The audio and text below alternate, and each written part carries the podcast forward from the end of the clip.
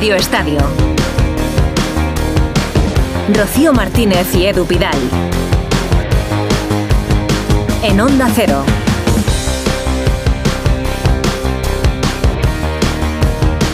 Hola. Hola Rocío, ¿vienes cansada este domingo?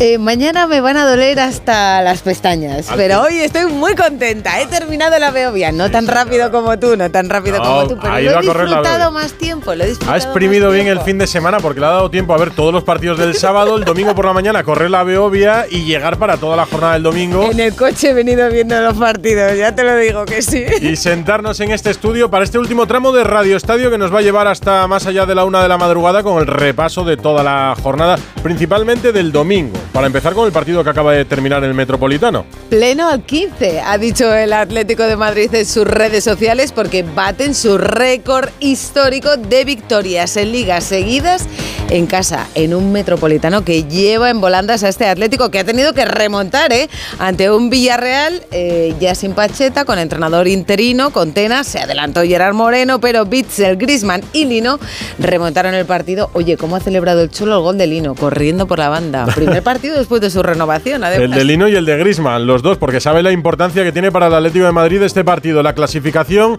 viene ya con el líder marcado ayer después de la victoria en Vallecas del Girona. El Girona llega al parón de selecciones de noviembre como líder de la liga en primera división y es pon- pero noticia. nos ponemos de pie, ¿no? Nos ponemos de pie. Para celebrar. Con el Girona, no, no, Ah, lo del bueno, Girona bueno. es para ponerse en pie, de verdad, a estas alturas y siguen ahí. Que, Bien el equipo de Michel. Ha acabado el partido del Metropolitano. Antes hemos tenido buenos partidos porque ha jugado el Barça frente al Deportivo Alavés y el derby sevillano del Sánchez Pizjuán. Pues mira, el Barça también le ha tocado remontar. Esta vez en el segundo 18, ¿eh? Samu ha adelantado al Alavés. Eh, ha podido meter tres o cuatro en la primera parte, pero Lewandowski ha salido al rescate en el 53 y en el 78 de penalti. Remontó para un Barça que no está bien, pero ¿sabes cuál es la culpa? No lo sé. La culpa es de la prensa. Esto sí que no La lo vimos culpa venir. es de la prensa. no, pero o sea, además Xavi se refiere al entorno del Barça. Dice que es un entorno tóxico. La prensa, entiendo que sigue el día a día del Fútbol Club Barcelona. que Digo están los esto, jugadores muy nerviosos. que esto no lo vimos venir porque dice que a él le afectaba como futbolista y ahora le afecta a sus jugadores. Victoria del Barça y empate en El el derbi, oye, muy buen partido, ¿eh? Muy buen partido. Seguramente ha sido mejor el Betis. Isco, qué partidazo otra Mm. vez, qué maravilla cómo está Isco. Bueno, pues marcó a Yoce, pero Rakitic se marcó un golazo para dejar la cosa en tablas. Que en un derby es como que mm, un empate en un derby Para es mí como fue mejor el descafeinado, Betis. como si ni sí ni no. El Betis fue mejor, tuvo mejores ocasiones, pero el Sevilla aguantó y al final definió un jugadorazo que lo tiene el Sevilla como Rakitic con un derechazo para empatar el partido y salvar, al menos por el momento, a Diego Alonso que llegaba ya muy marcado a este parón de selecciones. Pues mira, el Girona queda líder con 34 puntos. El Real Madrid es segundo a dos puntos. El Barcelona es tercero con 30 puntos y el Atlético cuarto con 28, pero tienen un partido menos. El Madrid se lo pasó muy bien ayer, ¿eh? Sí, se lo pasó 5-1. muy bien la pareja, la dupla esta, Vinicius y Rodrigo, sin Bellingham, goleada sin Bellingham. Así Bien. que también hablaremos un ratito del Madrid de y goles- contaremos que tenemos un campeón del mundo. Pedro Acosta en Moto 2. El tiburón de Mazarrón. Y mañana comienza la Copa de Maestros en Turín con Carlos Alcaraz. Eh, otro murciano. Otro, Están otro, los sí, sí, murcianos por on todos fire. lados. 11 y 9, si te pareces, empezamos en el Metropolitano con esa victoria del Atlético de Madrid que acaba de terminar, la gente saliendo todavía del estadio. Y están nuestros compañeros Jano Mori y Hugo Condés, acaban de contar el partido en Radio Estadio y allí seguís. Hola Hugo, buenas. Hola, ¿qué tal Edu? ¿Qué Rocío, tal? muy buenas. Eh, pues sí, una gran victoria del Atlético de Madrid remontando eh, con felicidad, con suspense, porque la segunda parte ha ido, ha ido, ha ido, lo ha intentado. Parecía que el Villarreal intentaba dormir el partido y ha acabado remontando con los goles de Grisman y de Samulino. 15 victorias consecutivas, primera vez que pasa en la historia del Atlético de Madrid en Liga en, en casa y en este estadio metropolitano. Y la sensación de que el Atlético de Madrid se va al parón pues con, con las mismas que se fue al parón anterior, ¿no? De que le están saliendo las cosas, de que está sacando los partidos, de que está en la zona alta de la tabla, que está recuperando futbolistas y de que hay un talento en Griezmann que a pesar de ser el número 21 en el Balón de Oro, es un futbolista Pero escandaloso. El año que viene yo creo que va a subir en el ranking, ¿eh, Hugo? empata de escudero habéis dicho, ¿no? En, en la clasificación Escudero, oficial, no en la de. Mr. Chip, pero sí en la de 168 goles, si no me Sí. equivoco, eh, los mismos que Escudero, y está a 5 de Luis Aragones, que hizo 173. No, 172 hizo Luis. 72, Ah, eso es. eso, 173 lo superaría. Hugo Condés, entiendo, en la posición de comentaristas todavía en la tribuna de prensa del Metropolitano. Jano Mori ya en la rueda de prensa de Sí. Tena, eh, Acaba entrenador. de comenzar, sí, ya está aquí sentado en el auditorio del Metropolitano. Vamos a escuchar al técnico. más parecido a lo que Villarreal. sabíamos que éramos. ¿no? Sobre todo fuera es verdad que estaba mejor que en casa, pero la primera parte ha sido bastante buena. Miguel Bueno, Ángel que- Tena, director deportivo del. Villarreal, por el momento entrenador. Suponemos que anunciarán ya el nuevo esta misma semana. Responde Tena. Bueno, la lesión de, de Sorlot, eh, Jeremy eh, venía de una lesión también importante y no, no en el descanso pues un poquito tenía la zona cargada y te corríamos el riesgo de que volviera a recaer. Entonces, pues ahí perdemos dos jugadores que nos dan eso que, le- eh, que- que habíamos planteado que le podía hacer daño al Atlético, es decir, una vez atraerlos con balón para jugar al espacio y ahí es donde Jeremy y Sorlot nos dan esa velocidad, pues bueno, aprovechando los pases de Gerard que juega en zonas intermedias. Em, yo les he felicitado porque el partido ha sido muy bueno en general, porque a pesar de que hay momentos que hemos sido mejores que ellos con balón y les hemos hecho daño, el resto del partido han hecho un trabajo increíble. Al final estamos jugando contra el Atlético Madrid en su casa con su afición y al final, pues bueno, eh, te tienes que juntar con ese bloque medio bajo y tienes que tratar de, que, de no encajar gol y creo que el esfuerzo ha, ha sido muy importante. Y la respuesta al hecho de haber cambiado un poquito la manera de jugar, pues un poco es por el tiempo que yo eh, llevo en Villarreal, un poco la identidad del club es esta. Es decir, entonces eh, lo que yo propuse o lo que yo les propuse a ellos, porque al final, lógicamente, tenemos que estar todos de acuerdo para llevar el plan a partido a, lo que es, a lo que ha sido el día de hoy. Lo que yo les propuse es que tuviéramos personalidad, que fuéramos valientes, que a pesar de venir al Wanda, que mostráramos la identidad de club que somos y que intentáramos competir mejor de lo que veníamos haciendo. Y lo hemos hecho, la pena es que no hayamos conseguido nada positivo. Sigue la rueda de prensa de. Tena en el Metropolitano, después de la derrota frente al Atlético de Madrid. También la palabra valentía, ¿no? El equipo tenía que ser muy valiente. En la primera parte creo que lo Bueno, me pareció escuchar de Albiol o entender de Albiol al final del partido que casi daba por hecho que el nuevo entrenador llegaba mañana mismo, si nada cambia. Marcelino García Toral decían estos días. Eh, no sé si se lo preguntan, Jano. Si le preguntan o aclara algo más Tena en la rueda de prensa, nos pides paso. Pero si quieres, Rocío, Ahora, aprovechamos y presentamos ya a la gente que nos acompaña. Sí, Este mira- último tramo de Radio Estadio hoy domingo. Rocío Martínez y Edu Pidal. Porque tenemos por aquí a Edu García. Que soy pirata, ¿eh? Yo soy pirata. Yo reconozco que soy pirata, ¿eh? Buenas noches, ¿cómo Eso estáis? nos gusta, nos gusta. Sí, sí, sí. gusta. Hay que ser un poquito pirata en la vida. Antonio Sanz. Hola Rocío, buenas noches. Edu. ¿qué Muy buenas. Cayetano Ross, buenas noches. Buenas noches. Me Hola, ha sorprendido Cayetano. mucho, mucho Tena, ¿eh? diciendo la identidad del club es esta, como Sí. criticando a Pacheta, claro que lo había traído él supuestamente, ¿no? Pero esto ha sido O sea un poco que- raro, ¿no? Sí, sí. o sea, echar a Pacheta después de una victoria en Europa League antes del partido del Metropolitano, claro. Sí, pues- pero, Claro, ¿y por qué porque si ya- hubiera ganado el Villarreal eh, con Ah, Pacheta pues en por el eso lo han Metropolitano? echado. Pues por eso lo han echado, porque si la decisión ya estaba tomado exacta, ya eh, exacto. Habían ya decidido que viniera Marcelino y lo que no querían es que si hoy ganara aquí en el Metropolitano, que es una gran victoria, pues claro, eh, habrían estado ya negociando antes. Mirar con la luz larga. Porque acuerda- recuerda el casting que hizo el Villarreal para contratar entrenador. Sí, Contactó sí, con varios, bueno, prácticamente eh, en una labor de recursos humanos y al final se decidió por Pacheta. Sí, pero lo que me extraña mucho es que ahora, que ahora, Pacheta, que, ¿no? que- que ahora Atena eh, critique a- a- al entrenador que acaban de, de- de destituir. Dice la identidad del club es esta, como ha jugado en la primera parte, porque la segunda hay que decir que, que se ha metido completamente atrás y Mm. no me ha gustado nada el Villarreal en la segunda parte. Pues llegó a mediados de septiembre, 12 partidos, 5 victorias, 3 empates, 4 derrotas y Mm. mira. La sensación, sobre todo. Cayetano, Edu García. Y falta, Antonio falta Sanz. Abelardo, Abelardo, buenas noches. Hola, Buenas Pitu. noches, ¿qué tal? Muy buenas. ¿Qué tal? Está sufriendo un poco el Barça, ¿eh? Un poco bastante. sí, sí, sí. Hoy la verdad que no, no ha estado nada bien. Sobre todo el primer tiempo eh, uf, ha sufrido mucho. Mucho sobre todo eh, por dos circunstancias. Eh, una que ya venimos comentando durante los últimos partidos que esa presión alta que, que quiere Xavi que realicen sus jugadores y robar balones en campo rival, hoy el Alavés eh, todo lo contrario, se ha sentido súper cómodo, ha salido con el balón eh, controlado, con personalidad y ha superado esa primera línea de presión sin ningún problema.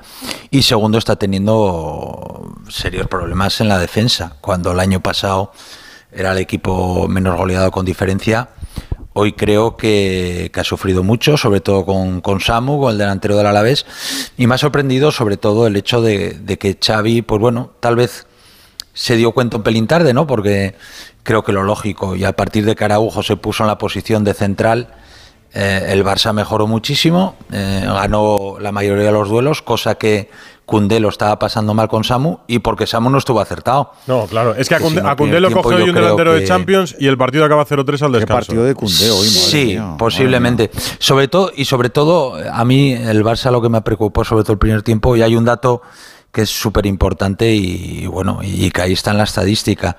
El Alavés en el primer tiempo solo hace una falta, solo hace una falta. ¿Qué significa eso? Pues que el Barça circuló muy lento el balón. Cuando tú circulas rápido el balón y no llegas a las ayudas, llegas tarde y evidentemente tienes que parar a los jugadores con, con faltas, ¿no? Y no le hizo falta al Alavés para nada eso y solo cometió una falta en el primer tiempo y se marchó con ventaja en el marcador, ¿no? Menos mal que luego el segundo tiempo el Barça, pues sin tampoco hacer un grandísimo segundo tiempo, mejoró, mete un golazo, la verdad que se inventa un golazo Lewandowski y después, pues bueno, ese penalti A tal vez un de pelín Koundé. inocente de... Que ha sido de lo único bueno Pero que ha hecho en el partido, ¿no? Casi. Buen centro. bueno, pero bueno, la verdad que es más acierto de Lewandowski porque mete un golazo. Y bueno, una victoria balsámica, pero la verdad que la imagen de- del equipo no, no ha sido buena. Pues luego comentamos el Barça, la victoria frente al Deportivo Alavés por la mínima, sufriendo y con un mensaje que da, al menos para debate, de Xavi Hernández al final del partido. Pero en el Metropolitano acaba de terminar el partido del Atlético de Madrid frente al Villarreal. Ha dicho algo más tenaja, ¿no? Bueno, pues se le ha preguntado por la cuestión importante, la del futuro, el nuevo entrenador, y ha dicho que eso le corresponde a la propiedad decirlo. Está ahora mismo terminando la última pregunta y ha comentado eso sobre el futuro entrenador. Hombre, imaginamos que va a ser Marcelino, pero no ha querido mojarse en ese sentido. El, entrena- el entrenador que ha renovado es el, el Cholo. Hoy Mm. estrenaba esa renovación, pero que tome nota. No sé si Miguel Ángel Gil Marín tiene preparada ya una entrevista con otra persona del Atlético. Así hablaba Grisman después del partido. Bueno, muy contento, eh, la verdad que yo creo que es el mister, el entrenador perfecto para este club. Yo creo que Miguel Ángel lo sabe muy bien y, y es una felicidad ¿no? que, que lleguen a, a un acuerdo y, y ahora yo creo que, que me toca a mí. ¿Eh? Me toca a mí. Ahora me toca a mí. bueno, Yo que- creo toca que quiere charlita con el puerta. jefe. Toca la puerta de pero el la renovación. Eh, Pero vamos. Llegó a la baja, porque llegó a la baja. Con luz y taquígrafos, además. Que se entere todo el mundo. Pues desparpajo, que el chaval, anda que, no, anda que se esconde. No, hace bien. Sí, pero claro. Que no llora, no mama. el próximo Claro. va a ser Coque, ¿eh? el próximo va a ser Coque. Y claro. dile que, no. Y dile que no. Pues dice Griezmann que le toca a él. Claro. Ya, pero Coque Ya. acaba contrato en verano. Coque ha estado a un nivel hoy otra vez muy bueno. A mí me parece que está a un gran nivel. Yo creo que parte. eso es lo que explica en la primera, sí. Eh, pero Pero el que pase del segundo gol es también es muy bueno, sí. El, el cambio a, A Llorente, Pablo, a Llorente. a Llorente, a Llorente, A Llorente. eso es, a Llorente. Digo que Coque está bien y que es un reflejo de que el Atlético de Madrid está bien, que suele coincidir los buenos momentos de Coque con los buenos momentos del Atlético. La primera parte ha estado más Sí. equilibrada. ¿eh? La primera parte el, Sí, el Atlético de Madrid ha empezado bien y ha terminado bien, pero en el transcurso del partido el Villarreal ha manejado bien el balón, ha tenido la posesión, ha, ha estado más, más valiente, como decía su entrenador. La segunda parte yo creo que sí que el Atlético ha sido muy superior, entre otras muchas cosas porque el Villarreal se ha metido atrás, ha llegado hasta defender con, Con seis, seis, en muchas ocasiones. ¿no? sí. Un poco el Antiguo Testamento de Simeone, ¿no? De- que, que defendía así de, de este modo y, y ahora... eh, el Atlético yo creo que ha tenido la paciencia suficiente y el y, y- y- Y los la- cambios, y los cambios, y ahí va a apuntar y sobre todo el revulsivo de los cambios creo que hay tres jugadores que han salido desde el banquillo Llorente Barrios y Lino que han aportado mucho Todo. Lo ha destacado Grisman, precisamente eso, lo que han aportado los jugadores que salían de, del banquillo. Pero yo no sé si es también ya el efecto metropolitano, ¿no? Grisman decía precisamente en, en Movistar que en el minuto 80 estamos muertos, pero el público nos, nos eleva. No sé si los compañeros del metropolitano que lo viven allí. Sí, hay, la verdad que eh, siempre se ha hablado, desde que el Atlético de Madrid cambió el estadio, se hablaba mucho de la nostalgia del Calderón, que es verdad que tenía un ambiente especial porque era un campo que estaba muy encima de, los jugadores y bueno, pues toda la mística y todos los grandes partidos y grandes momentos que se han vivido. Pero este campo cuando aprieta, aprieta también. ¿eh? El, día del Real Madrid se vio, por ejemplo, eh, una atmósfera que no habíamos vivido, mm, yo creo, en, los años que llevamos aquí en este estadio.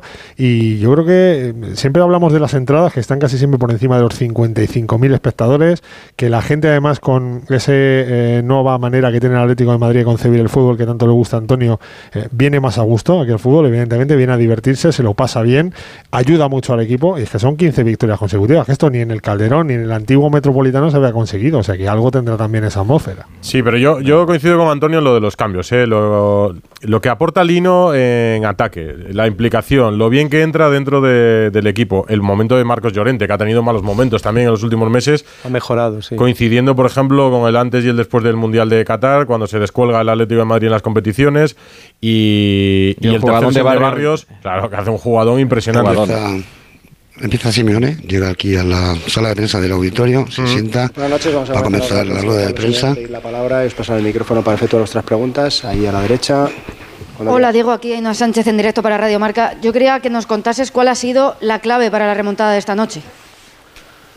Eh, bueno, primero jugamos contra un rival que tiene buenos futbolistas, que no está pasando un buen momento, pero tiene buenos jugadores. Y cuando logran asociarse, tienen una calma para jugar importante, saben jugar al fútbol. El primer tiempo encontraron el gol, tuvieron alguna situación más y nosotros eh, atacamos continuamente, pero sin tener tantas situaciones claras. Sí, es verdad, con mucha presencia en campo, en campo rival contra un equipo que se, se quiso defender y lo hizo bien y no nos dejaba eh, eh, llegar a las situaciones de, gol. Llegó el gol sobre la hora del primer tiempo que nos mejoró porque nos dio más tranquilidad para poder hablar en el entretiempo. Intentamos ahí poner más gente por afuera con Marcos para, para tener más velocidad y más rompimiento por, por los costados. Posteriormente los cambios creo que nos dieron vitalidad, nos dieron energía, nos dieron frescura, nos dieron velocidad. Y, y bueno, de eso se trata un equipo. Eh, poder eh, tirar de- de- del grupo para cuando el equipo necesita este tipo de partidos. Izquierda, Jano. Sí, aquí mister Alejandro Mori, de Onda Cero, en directo para Radio Estadio Noche. Quería hacer hincapié en esto que acabas de comentar, en los cambios. Tú siempre dices en las ruedas de prensa que quieres que la gente se haga enchufada, que haya competitividad entre los jugadores. Hoy la entrada de Lino, de Barrios y de Llorente ha sido clave para la victoria en un gran segundo tiempo, ¿no? Sí, lo- los cuatro, Correa también lo hizo bien, insistió, buscó generar ese duelo que, que creíamos, pero sobre todo le dieron otro paso al partido. Y eh, me preguntaban recién en la, la antesala de venir acá en la conferencia, eh, cuando tengo tantos futbolistas importantes, ¿qué es lo que me pasa? Me pasa que me imagino un partido largo y que posiblemente pueda haber eh, un partido de una determinada manera en el segundo tiempo y una de, de otra manera en el, en el segundo tiempo, porque hay un cansancio también en el rival que iba a aparecer y hay un paso diferente de los que obviamente entraron eh, en, el, en el segundo tiempo y esperábamos que, que suceda algo de- parecido a lo que sucedió. Pedro Fullana. Hola Diego, Eh, aquí arriba Pedro Follana en directo en Claro, Carrusel los Deportivo. han sido clave, ha sabido leer perfectamente el partido esta noche Simeone. Atlético de Madrid. Da igual que lo pongas arriba, lo bajas al medio, marca gol, asiste. eh, es para ti uno de los jugadores, si no el mejor jugador de la historia, o va camino de ser el mejor jugador de la historia del Atlético de Madrid con lo que le queda todavía por delante. Bueno, siempre las comparaciones no son buenas porque están las sensibilidades cuando comparamos, pero no tengo ninguna duda de que de todo este tiempo que llevo yo en el Atlético de Madrid, eh, Antoine es un futbolista que va a quedar en la historia del club, eh, seguro, por la cantidad de goles que, bueno, que ha marcado y que esperemos que pueda seguir marcando y es una referencia del juego del equipo. Lo necesitamos, ojalá que, que, bueno, que ahora con los partidos de selección venga de la mejor manera y bueno, a seguir. Antonio. Cholos, Ahí sigue la rueda de prensa del Cholo Simeone, que de momento no se está saliendo de, Del guion. del guion, sí, del guion previsto de Simeone después de un partido con victoria. máximo goleador de la Liga, el Atlético de Madrid, dos derrotas este año en Liga. Y no sé qué te dice todo esto, si eh, eh, te habla de la regularidad o te invita a ir más allá de todo esto. No, no, mm, principalmente me, centro en la regularidad, que es lo más importante eh, en este camino que recorremos todos los años en la liga. Después hay equipos que están jugando muy bien, el Girona está en un momento extraordinario, eh, se lo ve bien, da gusto verlo jugar, valiente, muy valiente. Y bueno, ya tenemos el Real Madrid y el Barcelona como siempre, que están ahí, y la Real Sociedad, que más allá de no tener la cantidad de puntos que por ahí se merece, juega un fútbol que, que es muy bueno y creo que está haciendo una, una temporada muy competida entre todos los equipos. Y, y bueno, esperemos poder llegar a lo más alto posible. Belén, a la derecha. Hola Diego, aquí Belén Sánchez para la sexta. Primero era una curiosidad así rápida porque no es normal verte celebrar los goles de la manera en que hoy lo has celebrado. El segundo, sobre todo el de Griezmann, yéndote ahí a, a celebrarlo con ellos. Que me expliques un poco el que has sentido porque de verdad no es normal. Sí, eh, a ver, el, rival nos cuesta mucho. Siempre hemos tenido dificultades contra el Villarreal, siempre es un partido duro, difícil. Eh, y bueno, nada, eh, era importante, después de haber perdido en Las Palmas, volver a, a la senda del triunfo y sobre todo el gol, como apareció el, el gol del rompimiento de Llorente, la bajada, la gente que apareció dentro del área para, para empujarla, el gol de Griezmann, la verdad que me puso muy contento y el tercero ni que hablar, ¿no? porque el movimiento de Barrios, la llegada de Lino por el otro lado, cosas que, que suman y que obviamente nos hacen bien como grupo y como equipo por la participación de toda la gente que estamos hablando. Nacho, Sí, por aquí digo, Pablo. Eh, nada, más pre- eh, nada más acabar el partido, le preguntaban a Grisman por tu renovación. Decía que, como todo el grupo, están muy felices, eh, muy contentos, pero que también esperaba de alguna forma que la siguiente fuera la, la suya. Introducía ese, ese elemento. Da la sensación, eh, Mister, que es un jugador llamado a, a retirarse aquí, un jugador con un peso muy grande en la historia de este equipo. Bueno, el club trabaja en consecuencia siempre de lo, de lo mejor, sacar lo mejor para, para, para el equipo y Antoine tiene presente y tiene futuro. Así que ojalá que salga todo bien y que nos siga acompañando en estos años que vamos a estar en el club. Oye, pues estas palabras no a la hora de negociar, yo creo que seguro que vienen bien, ¿no? Yo creo que tampoco hace No las falta. necesita, Siendo no las necesita. Sobre todo, sobre con todo a, este- este Griezmann. Claro. Porque le gusta lo que, lo que ve. ¿Qué les dices tú a, la- a los aficionados? Gracias. Partido a partido, siempre. Última pregunta, Luis. Partido a partido. Yo creo que Simeone ve que este año puede tener opciones, Jano. Yo creo que de ahí viene Mm. la celebración, que por eso le fastidió más la derrota en Las Sí, Palmas. pero ya, ya ha destacado que el Barça y el Real Madrid están Sí, pero eso- como siempre. Bueno, no, como siempre no están. Ayer No, el estuvo ambiente- el ambiente muy bien en Madrid, pero Sí, están fallando. El, Barça está fallando. Claro. No, hoy no ha fallado, pero casi casi. El Madrid pues ganó, pero, pero no están tan fuertes. No sé si Edu se refiere a eso. ¿no? Sí. Yo creo que no están tan fuertes Mm. como otros años, ¿no? yo creo que están como cuando el Atleti gana las ligas. Sí, exacto. Y, el, Y él lo sabe. Atlético- Y él lo sabe. ¿Qué te crees que no lo sabe el Cholo? El Cholo lo sabe perfectamente que les pueden sonrisa. morder este Por año. eso la sonrisa y por eso la celebración. Lo que pasa es que si yo me pongo ya el parapeto y la coartada, pues ya no tengo ese nivel de exigencia, pero él lo Y tiene que siempre le saber. mete la presión a los demás, que eso viene bien siempre. Está mejor que otros años. el Hombre, claro. Cómo se siente el partido. Y además es que tiene que ambicionar. Es que yo entiendo perfectamente lo del partido a partido, lo entiendo perfectamente. A mí no me ha gustado nunca, lo reconozco. Bueno, es un recurso que Sí, él es un tiene. recurso que, bueno, es su, es su marca de agua. Pero si a esto le quitamos la licencia para soñar y para imaginar y para ver, ambicionar, por lo estamos menos para locos pelear, todos. Yo veo, veo sobre todo. ¿Ese señor no ha hecho nunca euromillones? ¿No ha hecho nunca falta o qué? No, No lo No, creo, yo creo que, que le no. haga falta, no, no. Simplemente con lo que ha firmado en Madrid ya tiene suficiente. Pero digo que noto un buen nivel de todos los jugadores del Atleti. Están todos a un gran nivel. Y a pesar de las bajas, por ejemplo. ¿Tú te hoy- acu- tú te Hay acuerdas- fondo- y hay fondo de No, para mí es significativo hoy el gol de Bitzel. Es decir, con las eh, lesiones de Jiménez y de Savic, un central que no es central está cumpliendo, estando disponible toda la temporada en esa posición.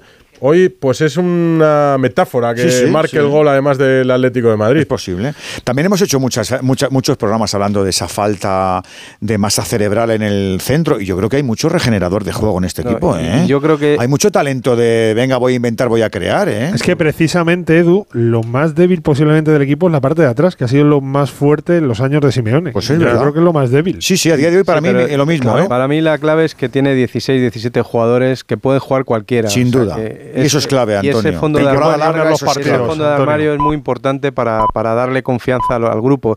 Y los que salen, salen con ambición. Salen, dice, oye, que yo también quiero ser titular. Y ese, y ese es el, el parámetro que para mí influye en este año en el Atleti. Y luego no, nos- no nos olvidamos que eh, de agosto a diciembre para mí está la parte más exigente del calendario. Mm. Luego viene lo que donde se reparten las tarjetas de este campeón, este no.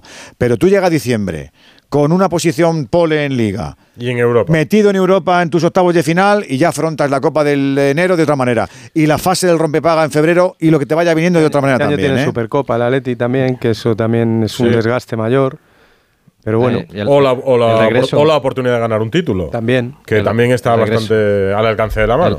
Yo, yo os digo, ha terminado ya la rueda de prensa de Simeone, yo os digo que en el vestuario, a ver, públicamente nadie va a decir nada. ¿Pero y por qué? Pero está prohibido, Jano, no sí, lo puede decir no, ninguno. No, es que es la línea. Solo- solo marca- Morata, Pero que es se una les cuestión de atreve. consigna. Pero, Eduardo. pero si hay un run run, si hay un. A mí basta que me digáis que se no diga una cosa en el ambiente. Edu, se masculla en el ambiente. Mira, el otro día, en el hat-trick que hizo Grisman, Hmm. parece una anécdota y una tontería, pero tiene mucho significado. De Paul puso: Tenemos un plan. Y yo creo que van por ahí los tiros. Bueno, es más, la última respuesta de Simeone, que, que no la hemos oído, ha dicho algo así como: eh, eh, en- los chicos quieren más. O sea, sí, hay que estar tranquilos, el partido a partido, yo les digo, pero que los chicos quieren más. Y él lo reconoce también claro. en la charla que tiene con el dueño. Sí. Él reconoce esa ambición y dice: Queremos más. Queremos más. El regreso, el regreso Antonio de Riquelme y de Samulino le ha venido muy bien por Muy toda la ilusión y la calidad que tienen y porque es eh, el- la meritocracia. O sea, se han ganado en sus secio- se- cesiones volver y jugar. Y lo están Oye, haciendo Cayetano, pa- los dos. pa- para fallarle un poco la definición a Lino cuando juega en el Valencia, no veas cómo define, ¿eh? cómo ha mejorado. Madre mía. Parece otro, es que parece Sí, sí. otro. Hombre, en el Sí, es que parece otro. Hugo. Con viento a favor, todo es más fácil. ¿eh? Claro. No, no, no, es verdad. El año pasado hizo una gran temporada, pero su, su punto débil era la definición. Y ahora, en cambio, en Atlético parece que tenga facilidad para marcar también. Yo Mira, entiendo, estoy- entiendo que no se diga, pero los números en defensa son buenos, a pesar de que la sensación. Son a lo mejor- buenísimos, Te, Edu. te voy a dar un dato, Edu. 12 años lleva Simeone en el banquillo del Atlético de Madrid.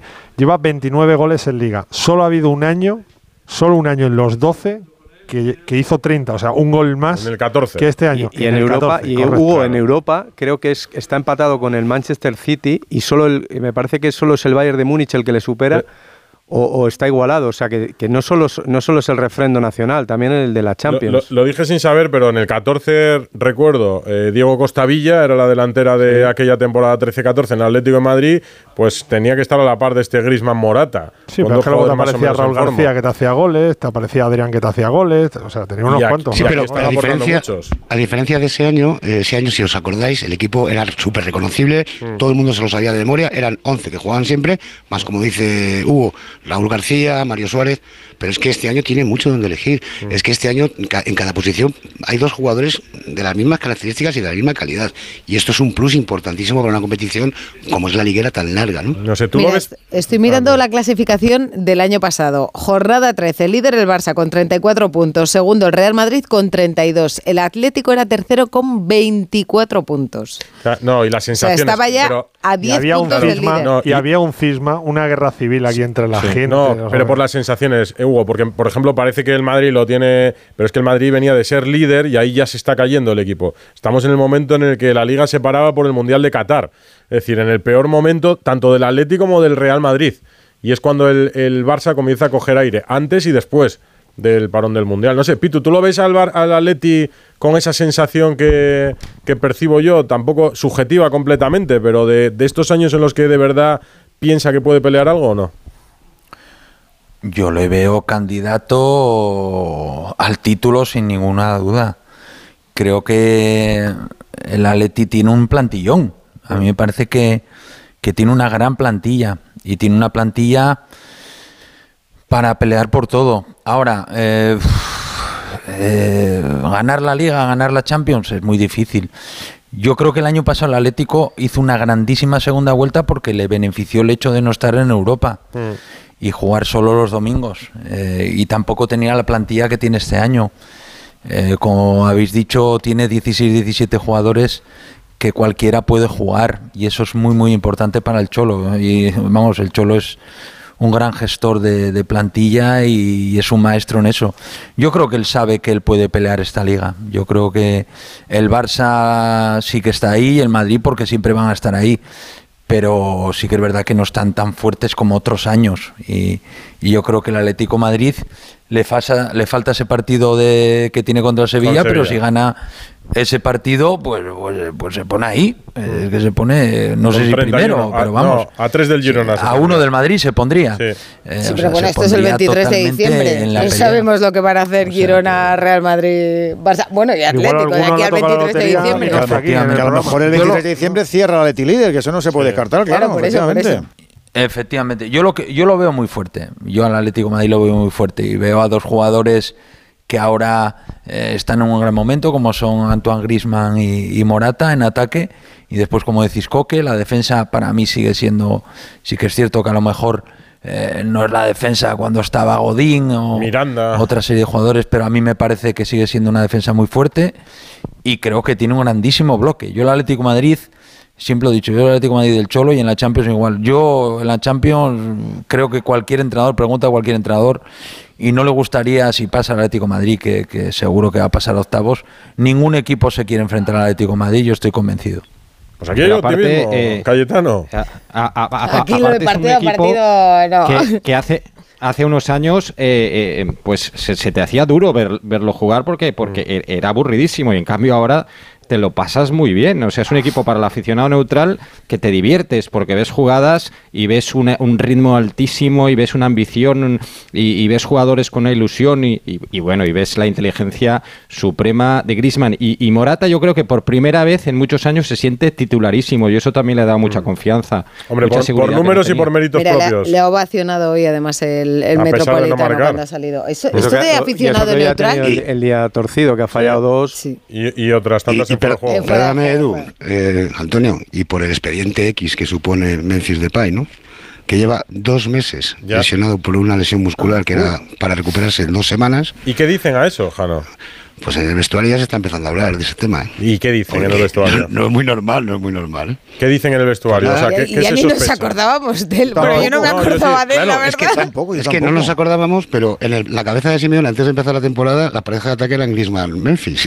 Y Morata ha aprovechado genial el que es un jugador, si lo malo es que se lesiona cada dos por tres la criatura. y tarda mucho Vamos, se lesiona y no se recupera, que eso es lo Pero, peor. pero la, su la lesión su oficial, tiempo. la lesión oficial ¿cuál es, Jano? Lesión muscular en el muslo. Lesión muscular en el muslo. Y, La recuperación, dos, tres semanas. Dos, tres semanas. Lesión muscular son los padres. ¿Y qué explica- dos y- meses ya. y- pero ¿y qué explicación se da que no acabe de volver a entrenar con el grupo? Pues que cuando Porque se volvió toma su se tiempo, lesionó, con claro, paciencia. Cuando, vol- cuando volvió se lesionó y que no hay que apresurarse y que Memphis tiene una musculatura extraña y que han tenido problemas con el preparador físico personal de Memphis en verano por discrepancias de el trabajo que le daba el Atleti y el trabajo que hacía él. si no estaba titulado. De hecho, mira, de hecho os voy a contar, os voy a contar una cosa. A ver, cuéntame. Ya- ya- Cuando- ya le he calentado, ya le he calentado. Cuando, Venga, yo. cuando te desabotonas la, camisa... A ver, Memphis Jano. se lesiona después del derby contra el Real Madrid, que gana el Atlético Madrid Sí, 3-1. lo recuerdo. El lunes eh, da libre Simeone a sus Pero no lo jugadores. lesiona Bellingham, ¿eh? No vengáis. No, no. no. No, lo de Correa es otro tema, ya lo hablaremos. Mm. Eh, entonces Memphis el lunes decide entrenar con su preparador físico personal, que es holandés, Mm. no desconozco el nombre ahora mismo, y el martes eh, el profe Ortega le quita carga de trabajo conoce- conocedor de que tiene un preparador físico personal y que el lunes ha hecho trabajo. Mm. Entonces le quita el gimnasio y solamente hace un rondo. Y en el rondo se rompe. Me cago. ¿Pero qué estáis jugando? ¿Con un balón de medicinal o qué?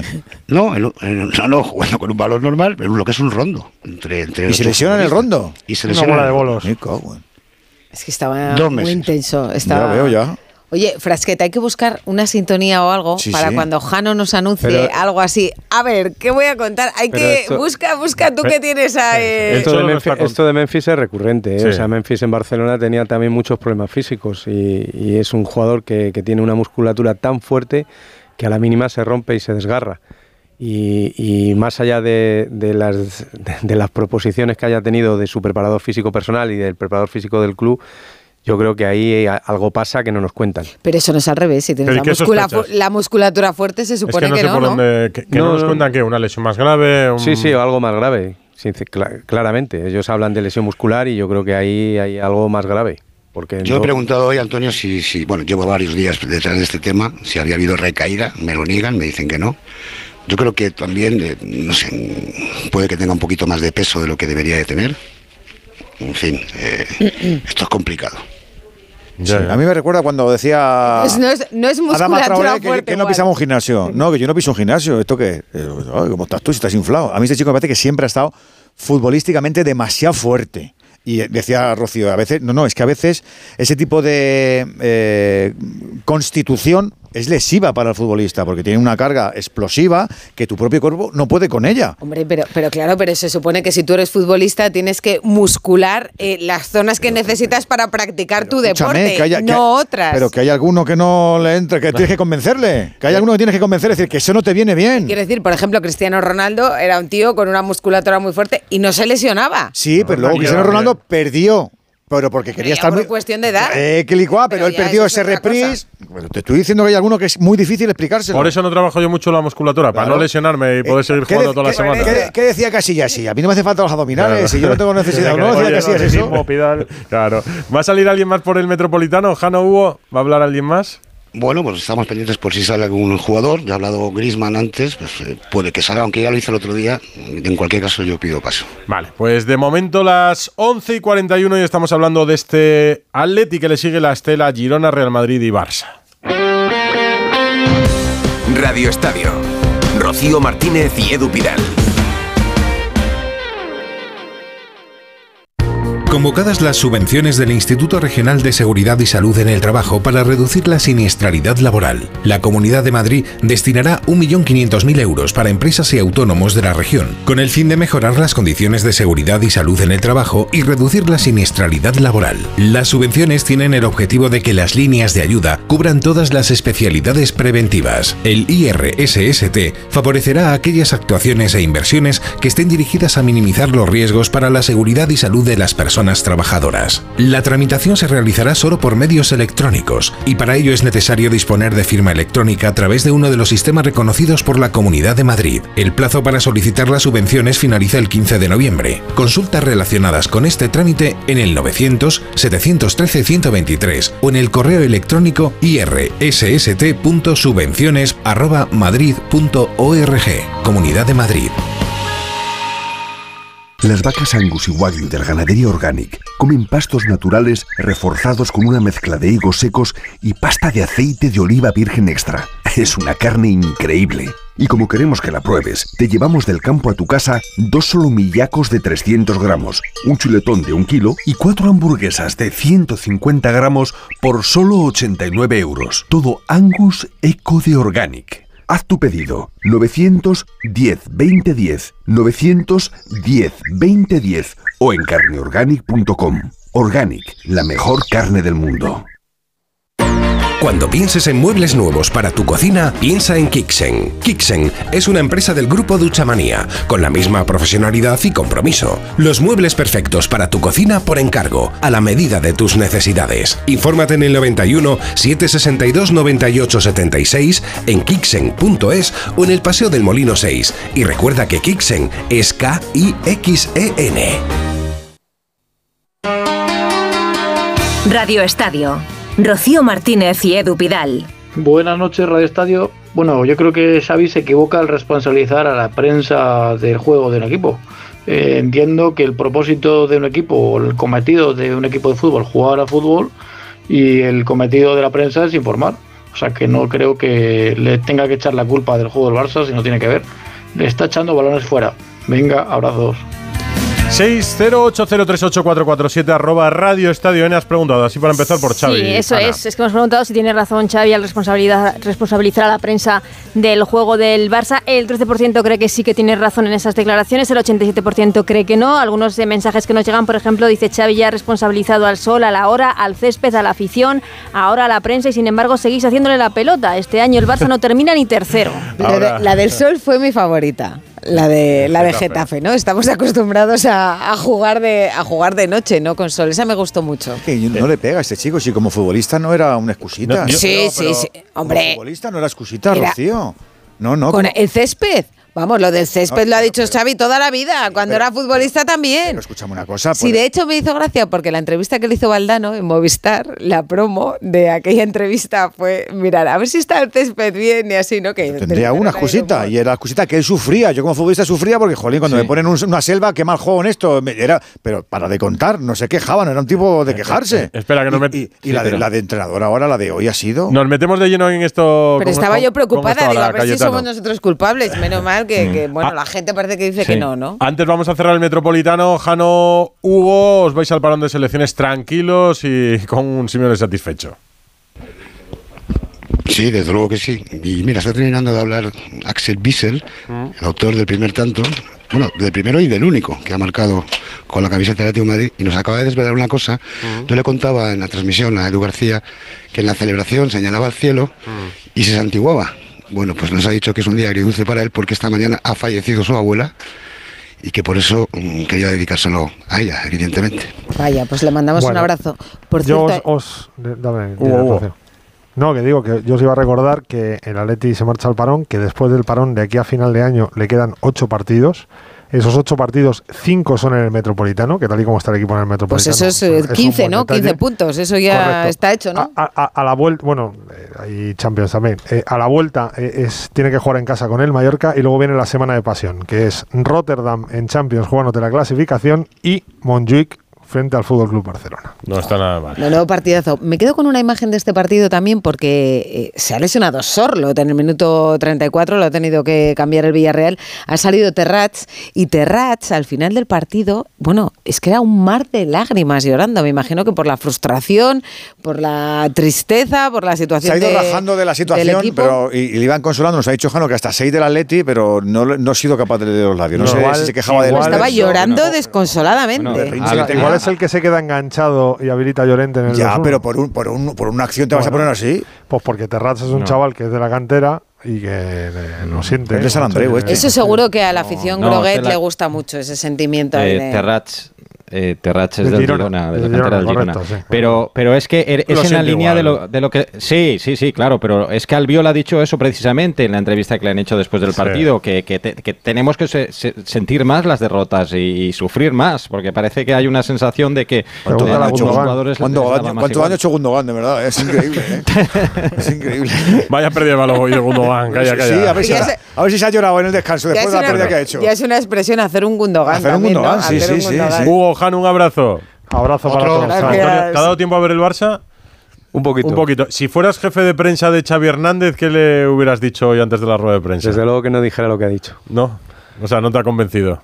No, mira que yo soy bastante defensor de Xavi, pero me suena demasiada excusa. Y de todas formas, esto es algo tan viejo que ya lo utilizó Johan Cruyff. ¿eh? O sea, ¿Sí? sí, Fue el de- inventor lo del entorno, Lo del ¿eh? entorno ya lo, lo dijo Johan, o sea que imagínate.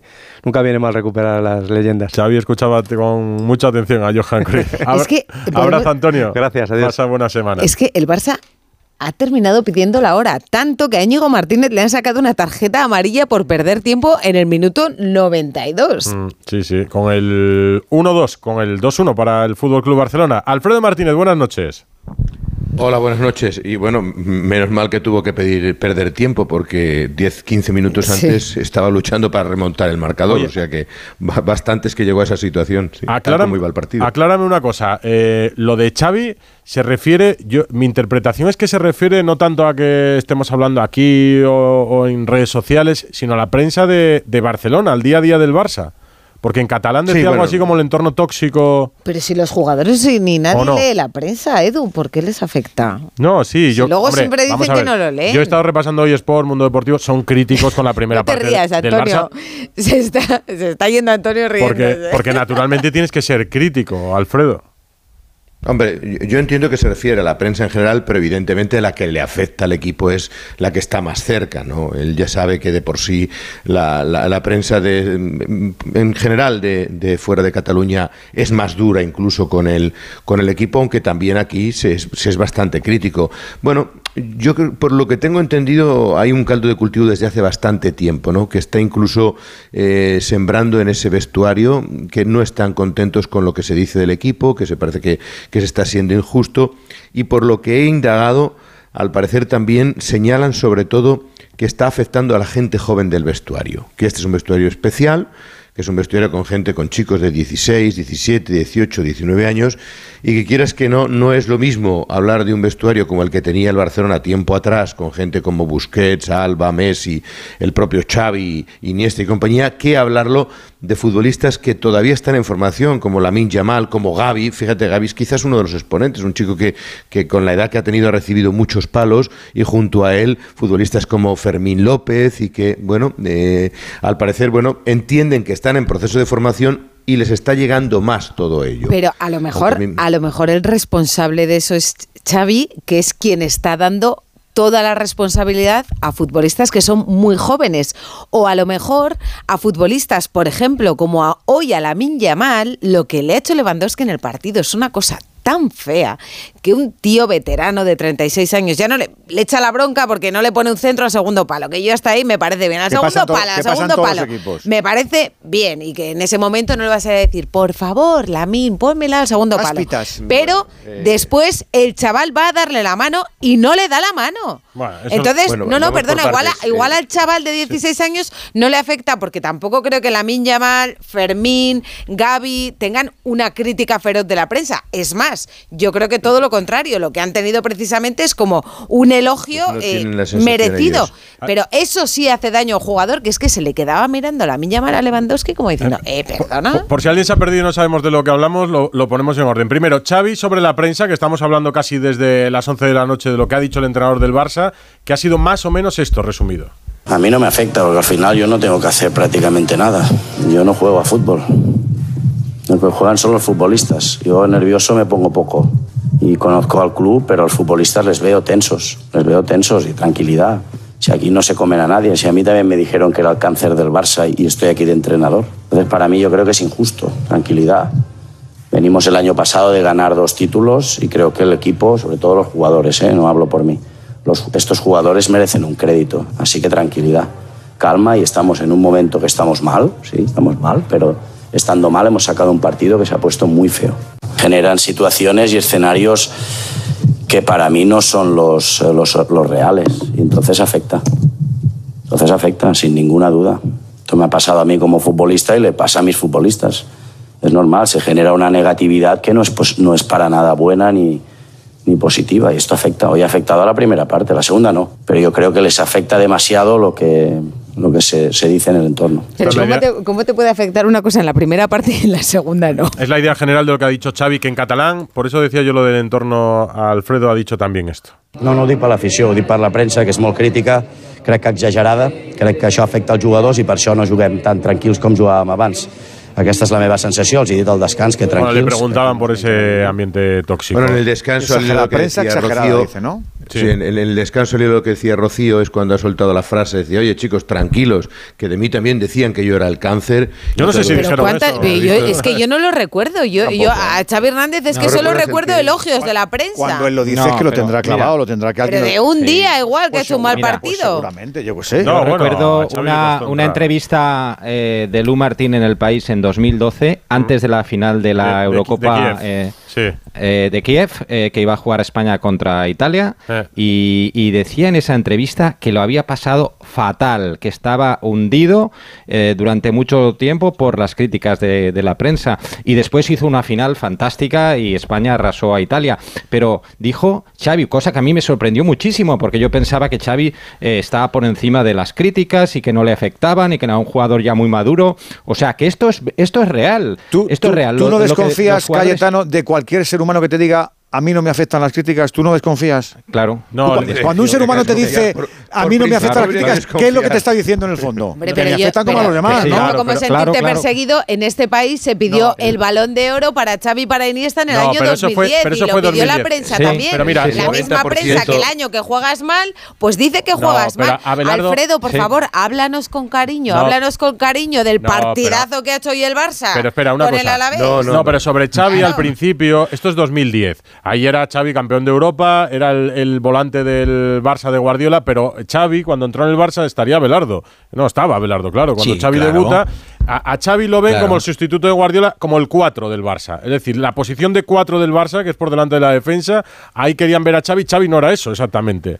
Entonces, yo creo que ahí se criticó mucho a Xavi porque no era lo que esperaban de él. De hecho, le cuesta mucho entrar en la dinámica de ser No, titular Edu, indiscutible. ¿o En- no? entra más mayor de lo No, normal, no, no, no. No, Edu, no. Y, Alf- eh, y Alfredo se, se- y se acordará. Eh, yo creo que Xavi empieza jugando y le da la batuta el mister Luis Van Gaal y juega de pivote defensivo. Sí, juega en la posición de Pep. Y después es ya Rijkaard quien eh, le cambia la posición, ¿no? Que es cuando fichan a, a Van Bommel y a Emilson y es cuando Xavi eh, ocupa esa posición de interior. Pero con, eh, con el Mister Comangal siempre jugaba de- en esa posición de pivote defensivo y yo no recuerdo críticas hacia Xavi en esa época, todo lo contrario. Eran elogios porque se los ganaba porque lo hacía muy bien, ¿eh? No. Se ha pasado a la historia como uno de los mejores jugadores del fútbol español. Hombre, yo para mí el mejor. Pero es que a lo mejor, a lo mejor la crítica tiene que ver con eh, que te caes en el partido del clásico, que haces No, un pero- partido lamentable contra la Real Sociedad, que lo ganas en el último minuto, que haces un partido mira, mm. lamentable con el Shakhtar y que el Alavés te pega un baile en la primera parte y no te ha metido, vamos, 0-4 en la primera parte de churro. Y no creo yo que la prensa esté cargando las tintas contra los jugadores pero- jóvenes y, y los más adultos, los más veteranos, tendrán que tener ya la espalda suficientemente ancha como para saber que cuando juegan mal hay críticas, hay críticas de los aficionados y hay críticas de la prensa. Pero vamos, que no Mira, me parece a mí que haya una persecución te- contra el Barça, que el problema lo tiene el Barça en el campo, no en los periódicos. Eh, porque sí. si cambia de, de Mira, la primera parte te a la segunda, Sí, perdona. Yo te lo digo. ¿Me escucháis? sí, sí, sí. Es que nos ha acojonado la Rocío, nos ha dejado aquí, que nos ha dado aquí. Es que no, me no, cago es que en- no podemos meter cuchara. todo- Es que lo intentamos, pero no podemos meter cuchara. Hombre, no. Mira, yo te digo, a ver, eh, yo he tenido la suerte de estar ahí ocho años en el, en el Barça. Eh, esto es el Barça. A ver, eh, Claro. Es que- al final eh, tienes que vivir de eso. O sea, es que jugar en el Barça o en el Madrid o en el Atlético Madrid, pero bueno, yo te hablo del Barça, implica eso. Es que Claro, implica eh, aguantar críticas, aguantar, no creértelo cuando recibes muchos elogios, ni, ni no hundirte cuando recibes críticas. Es que es el Barça, es que es el jugador profesional y de un club de ese nivel implica eso. Y va en tu contrato y va en tu dinero ganado. Es que hay jugadores que a lo mejor pues pues no o entrenadores que no aguantan esa presión que no es el caso de Xavi ni mucho menos todo lo contrario pero me refiero que, que es que va en el ADN del Barça Eh, yo lo que está claro es que tampoco sin querer te llegan noticias. Yo cuando, cuando jugaba en el Barça, eh, no te miento, intentaba no leer la prensa, pero al final o un amigo, o un hermano o Sí. hermana, o tu padre, o yo qué sé, bueno, Mm. dijeron de ti esto, Te o llega. dijeron de- al final te llega porque Pero, te llega, Abelardo, aunque tú no pero- quieras leerlo. pero Pero, no te tiene que afectar ni para bien ni para mal. Pero la inseguridad a un futbolista no. se la da. Nadie se conoce mejor que un futbolista. No se la da el saber que tú no estás bien. No, No, pero yo- que otros yo- lo digan. Si eres tú quien sabe si estás jugando No, bien pero- o no estás pero- jugando pero bien, si estás en forma pero o no. Pero no os toméis al pie de la letra lo que dice Xavi. Si lo que dice Xavi, que decía antes Antonio, esto ya lo utilizaba Johan Cruyff. Lo que hace Xavi es eh, buscar el enemigo externo también. para qué? Pues no sé, Una para liberarse de alguna manera, ¿o no, Cayetano? Ya me dirás tú. Sí, hombre, está buscando. Es cuando uno pierde, tiene que buscar alguna justificación. El, el- el mal juego del equipo, él se le ha caído de repente y, y no encuentra más allá de la baja de De Jong y de, de Pedri que vuelve. Pero lo digo también no porque el, equipo, o sea, claro. por ejemplo, los fuegos artificiales que hubo con muchos jóvenes, con Fermín en algunos partidos, eh, con el regreso de Pedri, eh, bueno, Con la miña mal. No, Pero claro, sí, que- con Yamal, crees que estamos pero no con, Guiu. con ellos? No, pero que en los últimos tres partidos, digamos que de alguna manera se ha desinflado esa burbuja que iba creciendo. Pues porque esto es un juego y es un juego donde no siempre Claro. todo va funcionando perfectamente y no todo está hilvanado. Yo, yo tengo dos conclusiones Yo sabes- sobre esto. yo sabes- Lo que decía Rocío, yo ahí no estoy de acuerdo con Rocío. Yo creo que en la vida ya, a- a- afortunadamente, ya no solamente hay grandes certezas, hay percepciones. Y la percepción de Xavi o la sensación de ese vestuario es que no tienen todo el apoyo que ellos creen que deben de tener, que yo no creo que la prensa esté para apoyar a ningún sitio. Dicho de otra manera, si, si me equivoco, me corriges, Alfredo.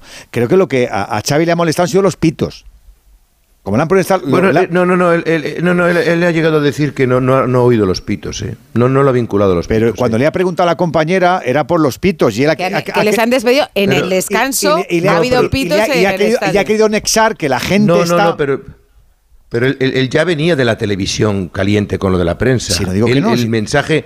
El mensaje es en catalán, es, es anterior a la rueda de prensa y es cuando él ya dice, no, no, la prensa, la prensa. O sea, No, pero mira, por él- ejemplo, él Joan ya venía Alfredo. con el discurso preparado. Mundo Deportivo, Joan Poquí, que eh, suele escribir siempre después de los partidos del Barça, la crónica. Titula El Barça remonta tras otro primer tiempo impresentable. Pues más o menos duro, pero hace un repaso de lo que fue el primer tiempo del Barça. en el Pero que- si eso es lo que pensará Xavi del primer tiempo y lo que pensará cada uno de los futbolistas del ¿Sabes Barça. El miedo lo que me da, el miedo que me da es que si él entra en ese descanso y ve que los jugadores están un poco apáticos o están un poco cabizbajos, Moinos. moinos, Moinos. diga, joder, venga, venidos arriba, que no, que no se afecte eh, lo que dice la prensa o que el público silbe. Y a lo mejor alguno levanta la mirada y dice, no, no, si lo que nos afecta es que no jugamos. ¿Qué ibas a decir? Si, si lo que nos afecta es que no nos enteramos bien. Si lo que nos afecta es que el sistema no funciona. Si lo que nos afecta es que a lo mejor este de aquí no está en condiciones y yo sí tengo que estar. Digo yo, que a lo mejor yo interpreto que estáis mohinos Bueno, es porque que- os han chuflado y en el fondo lo que estáis mohinos es porque esto no funciona. Pero echar la No, culpa pero, a otros, yo creo que A eso, eso, me está refiero. bien, es una Pero buena ¿qué No, pero el otro día, por ejemplo, habla- con 18, con 19 comenta y le decir al mister, mister, si a mí Pero el adjetivo fíjate, del poqui Edu. este me lo paso por el alto el arco del triunfo. Si a mí lo que me molesta fíjate es que aquí no está en condiciones ni este tampoco y que no y que el 4-3-3 nos va bien. Alfredo. Pero fíjate tú, fíjate tú, el, el, el, eh, cómo, Alfredo, cómo con se... cariño, ¿eh? Dilo todo con cariño. Sí, sí, sí, con ¿vale? mucho cariño, con mucho cariño. No, pero, pero fijaros el contrasentido del propio Xavi que el otro día dice, no, es que el equipo está bloqueado y posiblemente es porque estamos mal posicionados en el campo. O sea, el otro día dice en la víspera, al acabar el partido, que el equipo está bloqueado porque está mal posicionado en el campo y hoy dice que es que la crítica está afectando, está, está buscando justificación. A mí me dicen que él cree que es a la gente joven, pero claro, tú dices, pero vamos a ver una cosa, ¿quién ha estado hoy realmente horrible? Gundogan falla en el primer gol y, Kun- y Koundé ha sido el peor del equipo y no son gente joven, No. son gente, bueno, yo, yo no consideraría a Koundé chaval joven, No, ¿no? Es eh. verdad que no lleva mucho tiempo en el Barcelona, pero no le considero, con lo cual tampoco veo yo, hoy no jugaba Gaby, que podría ser uno de los futbolistas que dices, oye, le ha podido afectar, Fermín tampoco es que, que- que crea yo que sea de los responsables del rendimiento, es decir, yo creo que él intenta explicar y buscar cosas, pero él mismo se contradice en muchas de las manifestaciones que Es- hace. Alfredo. Alfredo, eh, te voy a hacer una pregunta que tú estás más cerca ahí en Barcelona. Yo creo, creo, es una opinión personal, que Xavi, eh, que no se siente respaldado es por la propia directiva. Creo. Y por eso creo que no está tan seguro. Yo esa es mi percepción desde fuera. Creo, ¿eh? ¿Por qué? Porque La al gente final de cerca Barça- de él dice, la gente de cerca de él dice que, que, que tiene muy buena sintonía con Laporta y que, que, se, que, que considera que está respaldado. Por lo menos la gente de cerca de él. Yo, yo este tema con Xavi no lo he hablado Porque personalmente. sí que es verdad que el Barça. creo- A ver, Alfredo, el Barça está, no está jugando bien. Lleva tres partidos, No, hasta no, no, hace poco. muy ver, mal. evidentemente, pero lleva tres partidos mal. Hace un mes, Joao Félix era un fenómeno, Cancelo era el mejor lateral del mundo. Eh, sabemos lo que es el Barça. Y tú mejor que nadie, y yo también que hemos vivido aquello.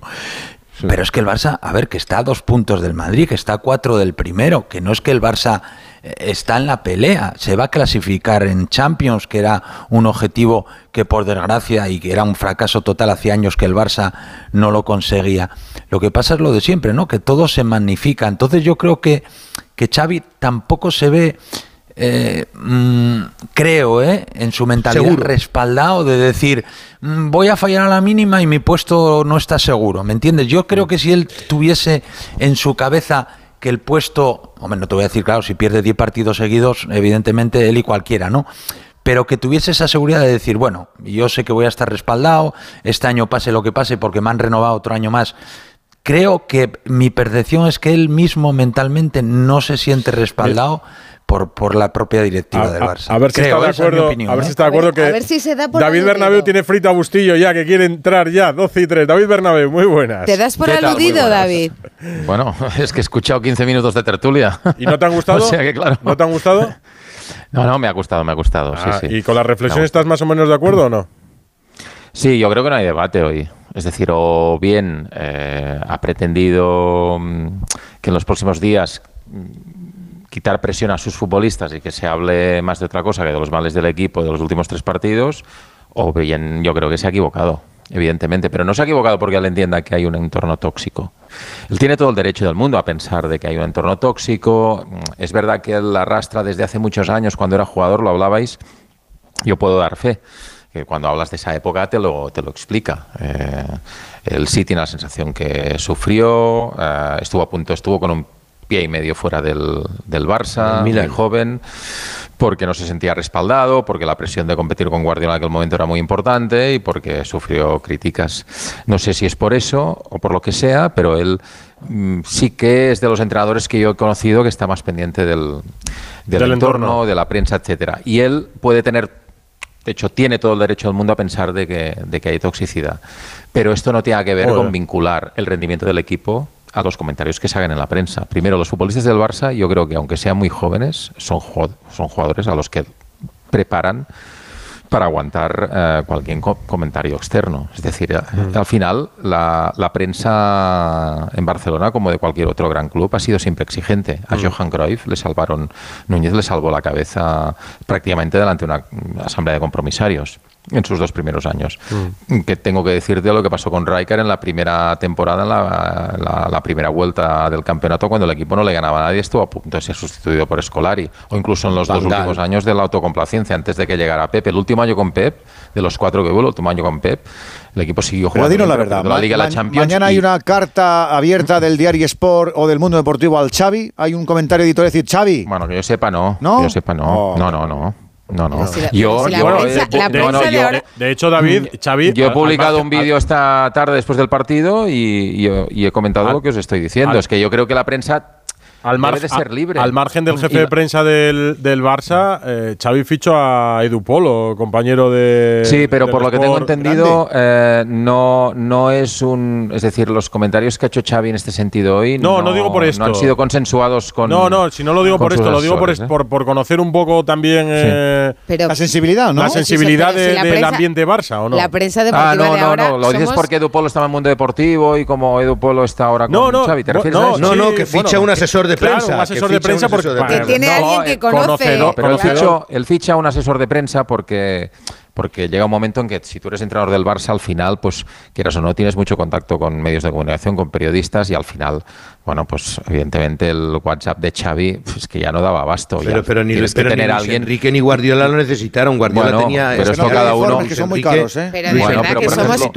si somos ejemplo, unas hermanitas sí de la caridad comparados con la prensa Koeman- de los Koeman años no, bueno, algo 90. parecido con es una persona de su confianza, pero que es verdad que. que- Oye, y pero otra no, cosa. Pero, pero es que yo, todo, todo esto, o sea, este aspecto en concreto es que no tenga que ver con lo que estamos hablando hoy. Mm. O sea, para mí, para mí el error de Xavi, lo digo sinceramente, y creo que ya me conocéis, no soy dudoso, tengo una buena relación con él, le aprecio muchísimo, le he defendido, he defendido su fichaje, le he defendido como entrenador, le seguiré defendiendo.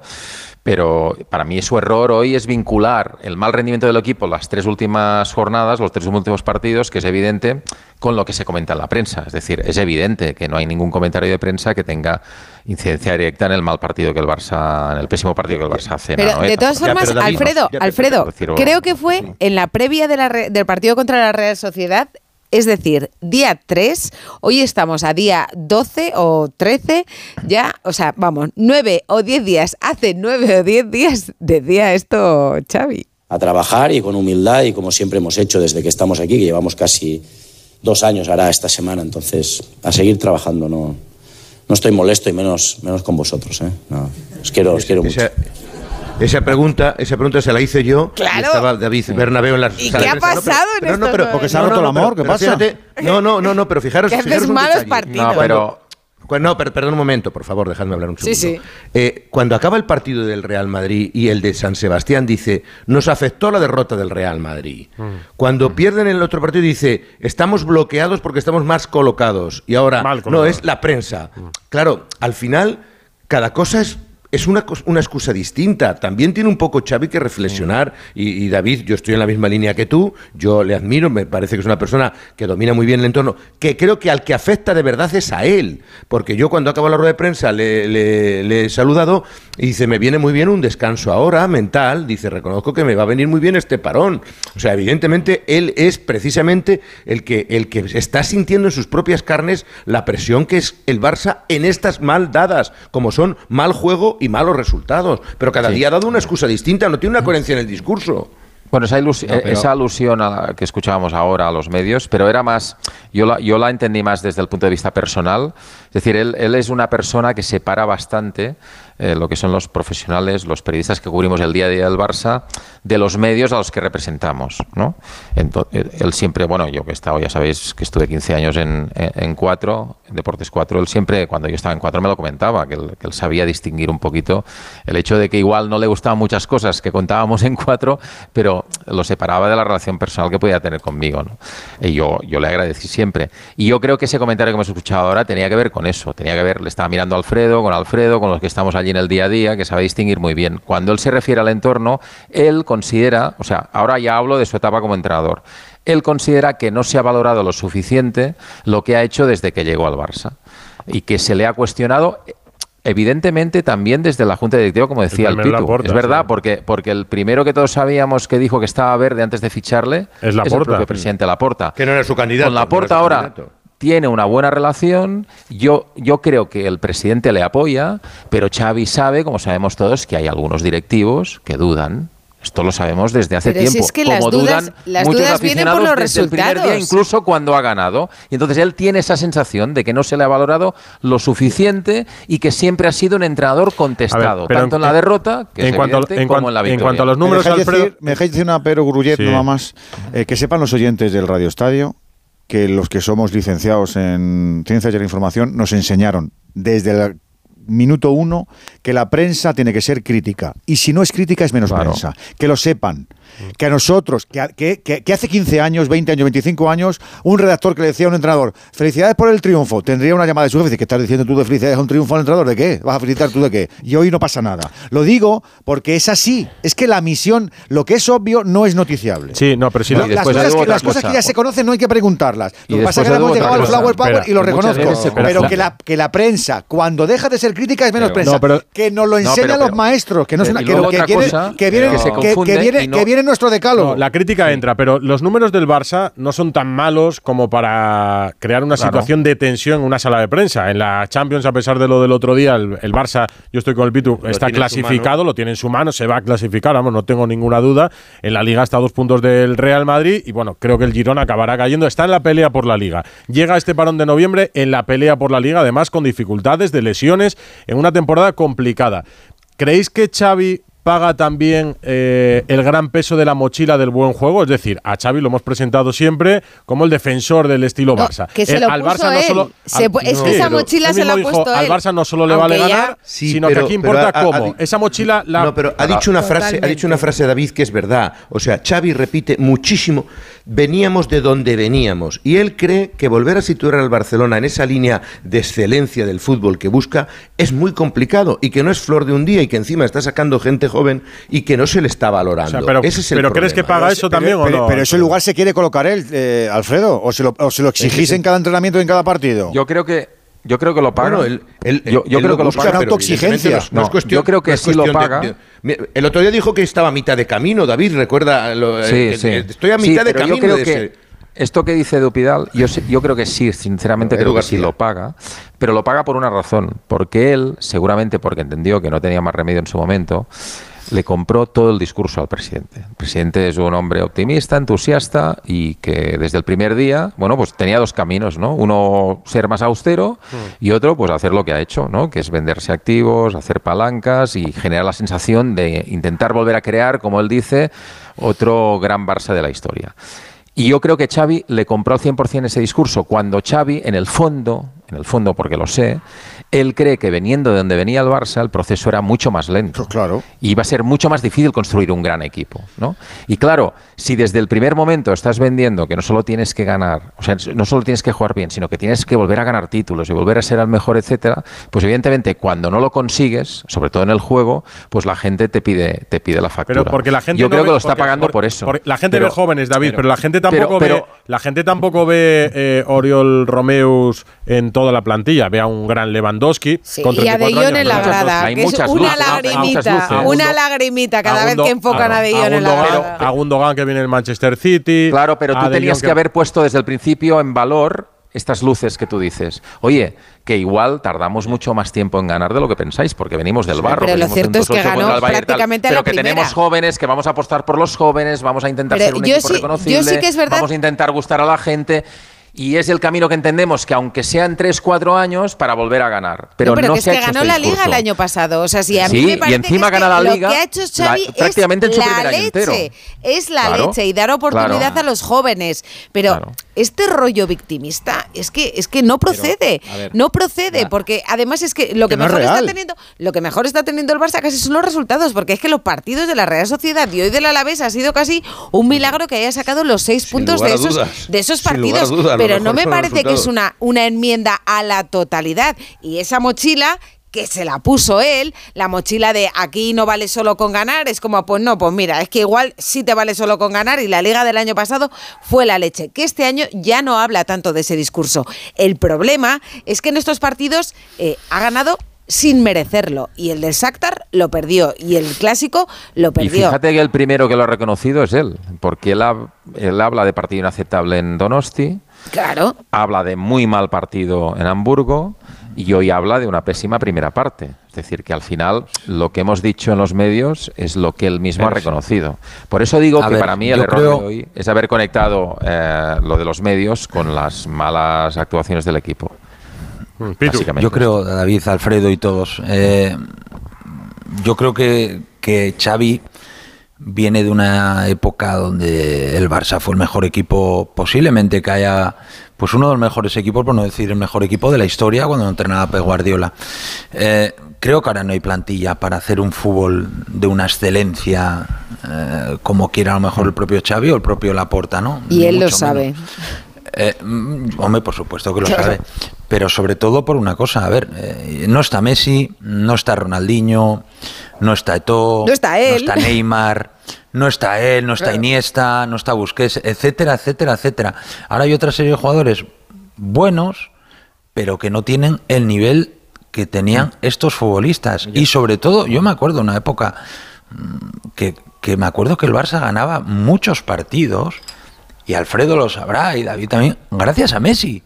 Y jugando fatal. Muchísimos. Y, Yo- yo y siempre- iba Messi yo siempre Lo que digo, pasa es que eh, tampoco, que tampoco hace Messi- falta volver a tampoco hace falta volver a Messi. es que Cundé no, no, puede pero estar hoy no. en la posición en la que está en el campo. No, pero hablamos del Barça que brillaba. O sea, que el Barça que brillaba Sí, sí, también resolvía pero así. entre, pero entre brillar, entre Claro. brillar y No, hacer no, no. la primera parte que haces hoy contra el Alavés y hacer eh, Bueno, la pero, primera Rocío, parte, sobre pero- todo, que haces el otro día contra la Real No, Sociedad, pero yo sé, por, hay un punto intermedio. O sea, Pitu se refiere a que el Barça con Messi, sobre todo en la parte final, porque yo siempre digo que Messi alargó el ocaso de esa generación. O sea, sin Messi, esa generación se hubiera acabado mucho antes. Y es verdad que en, en la parte final, Las ligas de muchos Valverde. malos partidos como los Y que sin estamos ganar viendo ahora Champions, ¿eh? recientemente, Messi Sin ganar Champions y eliminados muy prontos muchos Messi años de la. Champions. Bueno, pero, pero sin Bueno, ganar Champions, pero, pero- ganando muchas ligas. Ya, ya, pero Muchas ligas tú también. sabes, Claro. tú sabes Claro. que la de las orejitas es la de las orejitas. Bueno, Messi ganó cuatro final- Champions. ya, ya, desde 2015 Pero cero. al final, si lo, si lo 2015 dice Xavi, aunque, aunque suene como No excusa... Messi solo. y a-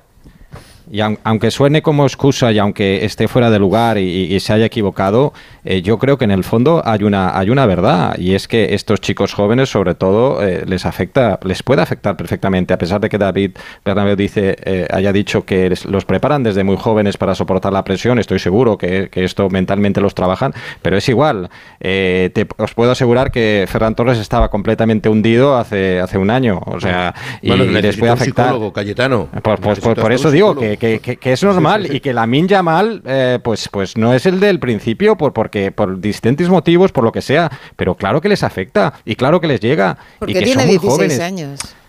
Claro, Ya, pues, pero- pues pero- sí, pues, pero, Cayetano, yo- pero yo que lo no es, ya, ya, que no es la causa, que no es la causa. está No, no, claro, no, no, pero- sí, pero no, que- no, no digo por la causa, pero vamos a ver. Eh, ahora quizá amplificado, ¿no? Porque ahora existe algo que no existía hace 20 años, que son las redes sociales, ¿no? Evidentemente. Y hace mucho ruido, tanto en lo positivo como en lo, negativo. Pero mm, esto es algo que tiene que combatir el propio futbolista, el propio entrenador y el propio club. O sea, no es un aspecto que tenga que estar en el de, de, la prensa, porque la prensa tiene que hacer su trabajo. En la prensa, como en todo el mundo, pues hay cosas lo que se hacen bien y otras que se hacen mal, opiniones que son correctas y otras que no lo son, informaciones que son veraces y otras que no lo son. Ha pasado siempre, en todas las épocas. Eh, em, periódicos que son más afines y otras que no lo son. ¿Sabes cuál es el problema, David? Desde mi punto de vista. Más, ¿eh? más próximos al Barça yo, creo que todos estamos viendo el, crecimiento de Xavi como entrenador, que lo tendrá, es un tipo tremendamente talentoso y muy válido para los banquillos pero, como decía Alfredo, yo llego a ese vestuario y los veo bloqueados. ¿Y qué solución le doy? Porque aquí hay un entrenador, Pitu es entrenador y sabe perfectamente que el jugador te olisquea. No, a veces y el jugador sabe cómo es tu portfolio de soluciones. Pero si yo sé o detecto que mi vestuario está bloqueado, mi, mi, mi, mi vestuario está con la boca abierta esperando las soluciones que yo tengo que aportar desde la clarividencia, desde la experiencia y desde que domino un cargo. Te voy a decir una cosa, Edu. Si él creía hoy en la media, o sea, si él cree hoy en la media parte, que es lo que ha hecho, ¿eh? si él cree que de puertas para adentro le va a servir utilizar algo o alguien para que sus jugadores, si les ve bloqueados, se desbloqueen y hagan una mejor segunda parte, pues a mí me parece bien. Y, a mí también. Son herramientas que, tiene el entrador en cualquier pero, momento. Pero, pero, lo que ocurre es que haciendo lo público al final, la sensación es que dejas una ¿Y, cómo, le salió en el Mundial? Luis Enrique lo hacía mucho también con la selección. Estamos solos, nadie cree en nosotros, la prensa Voy a darle la canallesca, voy a darle la canallesca, unos poquitos de Twitter y unos poquitos de tal y las dejo entretenidas. Y luego Marruecos, y luego Japón. Os voy a contar un detalle que me ha hecho muchísima gracia en la rueda de prensa de Luis García. Mm. Luis García ha dicho, yo les he dicho a mis jugadores, no han preguntado por el Alavés en la rueda de prensa previa al partido, que sepáis, y les he picado a mis jugadores. Que eso pasa o sea, mucho, que ¿eh? también es el ejemplo de hoy, no existe. Y, el rival no es existe. verdad. Eso pasa mucho. En el Barça, en el Madrid. Eh, bueno, pero ellos pero se también heridos. Y bueno, pues los pero, a, mí lo, a, mí lo, de picar a un ser humano reflexivo, eh, a mí lo de picar a un bípedo reflexivo con el pique, me parece que es del siglo XIX ay, te voy a picar. Como el boluda, ¿os acordáis del boluda aquel del 4-0 y el chorreo fue, no? A, mí, me parece que si eso a un futbolista de nivel, con el de, de, de, deporte 2 te sirve, me parece que es pueril. A mí, me parece. Si, si seas de fútbol, de tenis o de baloncesto, si a mí el pique es. Pero es, es, es, es motivacional. motivacional. ¿Tú, tú crees, herramienta que tú utilices, si te sirve, vale. El problema es. Eh, pero, me siento más moderno.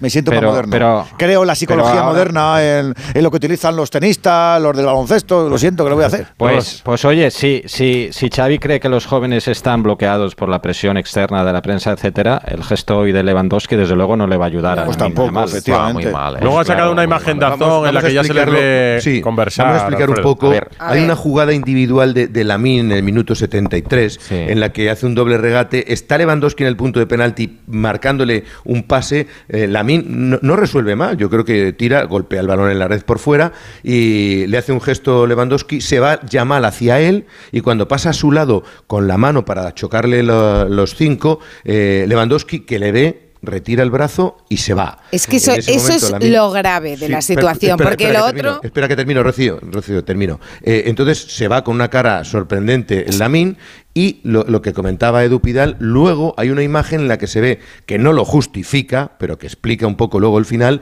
en el que Lewandowski ya habla con la Lamin Yamal, le explica alguna jugada y tal y que cual. O sea, error gravísimo de Lewandowski y luego terminan las cosas con cierta paz, pero después de haberle dado un. Yo un, entiendo que es feo, pero lo entiendo como una parte del calentón y la frustración que pueda pero tener. Pero no dar la mano a un compañero que tiene 16 años. Un veterano, por favor, que Lewandowski lleva toda la vida en el fútbol, no se puede puede hacer eso con un chaval que es tu Que compañero. lo tiene que evitar, que es mejor que no lo haga desde luego. Que Pero seguramente... si lo ha arreglado luego. No, no es que lo arregle luego, es que lo entiendo en, en ese segundo de, pues de no, bloqueo mental. Pues sí. no, con un compañero de 16 años, bueno, lo pues siento, nada, pues pero no. Cinco partidos y lo no siento, a jugar. pero no. Vidal cuando Yo viene creo. revirado... A, Ter Stegen Vidal, seguro que no se lo hubiera hecho. Vidal cuando no. viene revirado no te dice ni hola, la reacción. Lo que ¿eh? yo digo es que no vamos a pedir una sanción para Lewandowski. Pues es feo, sí, es feo. la conducta y le aplaudimos y luego ha hablado no, con él. Pero Pitu, que ha sido no, Edu, ¿cómo ves? A ver, Pitu. A ver, me hace gracia, me hace gracia eh, los comentarios de Rocío porque están bien, ¿eh? no, ah. los critico, todo lo contrario. A ver, la sociedad ha cambiado. Si, vos, si vosotros os, si, vosotros sabéis cómo trataban los veteranos en mi época, nos bueno, podéis bueno, bueno, bueno, bueno, bueno, bueno, bueno. Lo de Lewandowski, eso es un caramelo. Ah. ¿Qué, les hacíais a los jóvenes? ¿O qué te hacían a ti cuando eras joven? Que cuente Luis Cuéntanos Enrique. alguna. Mía, cuente yo- Luis Enrique cuando yo, entró al, Rocío. al vestuario del Bernabéu de, de la ciudad deportiva de, y, y no, se comió los pistachos. Lo por. Dios, yo para nada y te puede hablar Xavi, Puyol o, o chavales jóvenes que coincidieron conmigo, todo lo contrario. Pero yo cuando era chaval, llevar las bolsas de los veteranos en los, en los entrenos no te pasaban ni un balón, broncas continuas, te ponías a hablar, te mandaban, cállate chaval que tú no tienes que hablar nada aquí, pero bueno. Te cambiaban el asiento del autobús. te- A ver, efectivamente, pero vamos a ver, que lo del Lewandowski está mal, ¿eh? que no lo, no lo veo tal, pero me refiero que, que la sociedad habrá cambiado y cualquier cosa, madre mía, lo que hemos vivido nosotros y que era un aprendizaje, ¿eh? Era un aprendizaje para nosotros, o sea, decir, cuidado, pues como pasaba La antiguamente... fama digo, cuesta, la ¿no? Como decían. Sí, es verdad, pero los veteranos antes, madre mía. No, no, y yo después eran los. En el momento que tú te ganabas el respeto a nivel personal y a nivel futbolístico de ellos, después te defendían También te digo, no, Pitu, que yo creo que ahora los jovencitos entran, más gallos ¿eh? que cuando eran más que, hace- que el otro fútbol. ¿eh? No, También no entran- Lamine, yo creo, ¿eh? Bueno, es que sabes lo que pasa solo que del ahora- chaval. Mira, le ha mirado con una cara como eh, le he ido a dar la mano. es que sabes lo que pasa que ahora, no pelada. ahora los equipos. Ahora los equipos sí que es verdad que igual un chaval de 17, 18 años gana más dinero que uno de 30. Claro, a eso me refiero. Es que es así.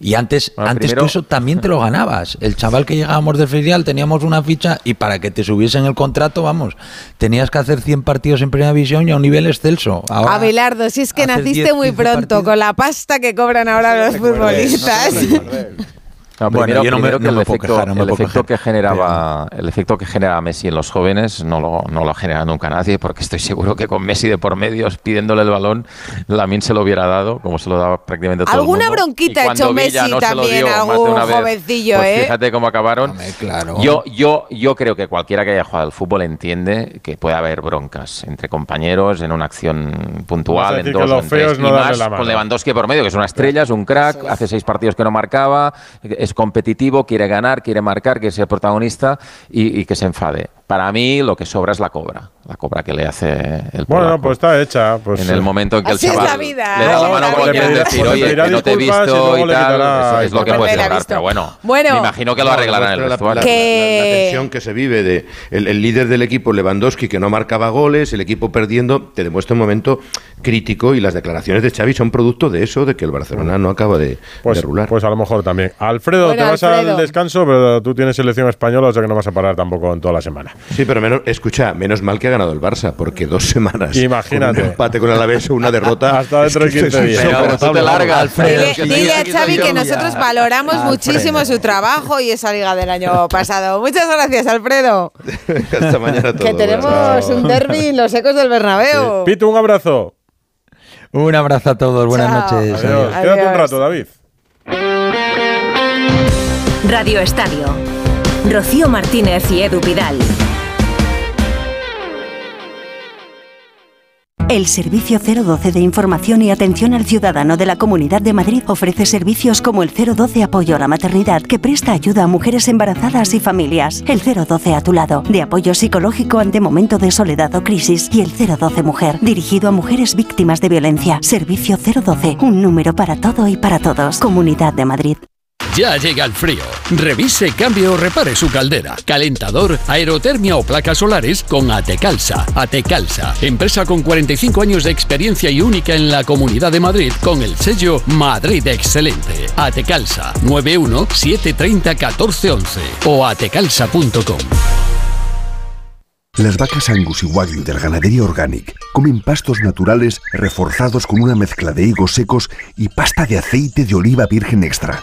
Es una carne increíble. Y como queremos que la pruebes, te llevamos del campo a tu casa dos solomillacos de 300 gramos, un chuletón de un kilo y cuatro hamburguesas de 150 gramos por solo 89 euros. Todo Angus Eco de Organic. Haz tu pedido 910 2010 910 2010 o en carneorganic.com. Organic, la mejor carne del mundo. Vaya cara, Lucía. ¿Qué te pasa? Tengo un problema. Necesito a alguien que cuide de mi padre y no sé por dónde empezar. ¿Por qué no hablas con Depenker? ¿Depenqué? Depencare, con C de cariño. Ellos se encargan de todo para que tengas el cuidador ideal. Llámales al 91 091 35 66. Si es viernes y tenemos tantos descuentos, no será tan negro. Por eso en Yamóvil nos adelantamos a Black Friday y te ofrecemos ofertas exclusivas en coches seminuevos. Si estás buscando coche y eres exigente, ven a Yamóvil. Yamóvil, el concesionario en el que todos los coches tienen su punto.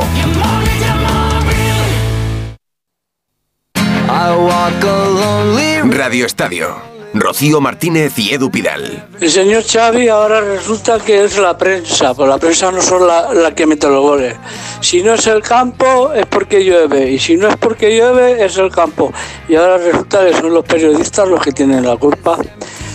La culpa la tendrá él por no saber poner las alineaciones que debe y no saber poner una táctica en el que el Barça gane. Buenas noches.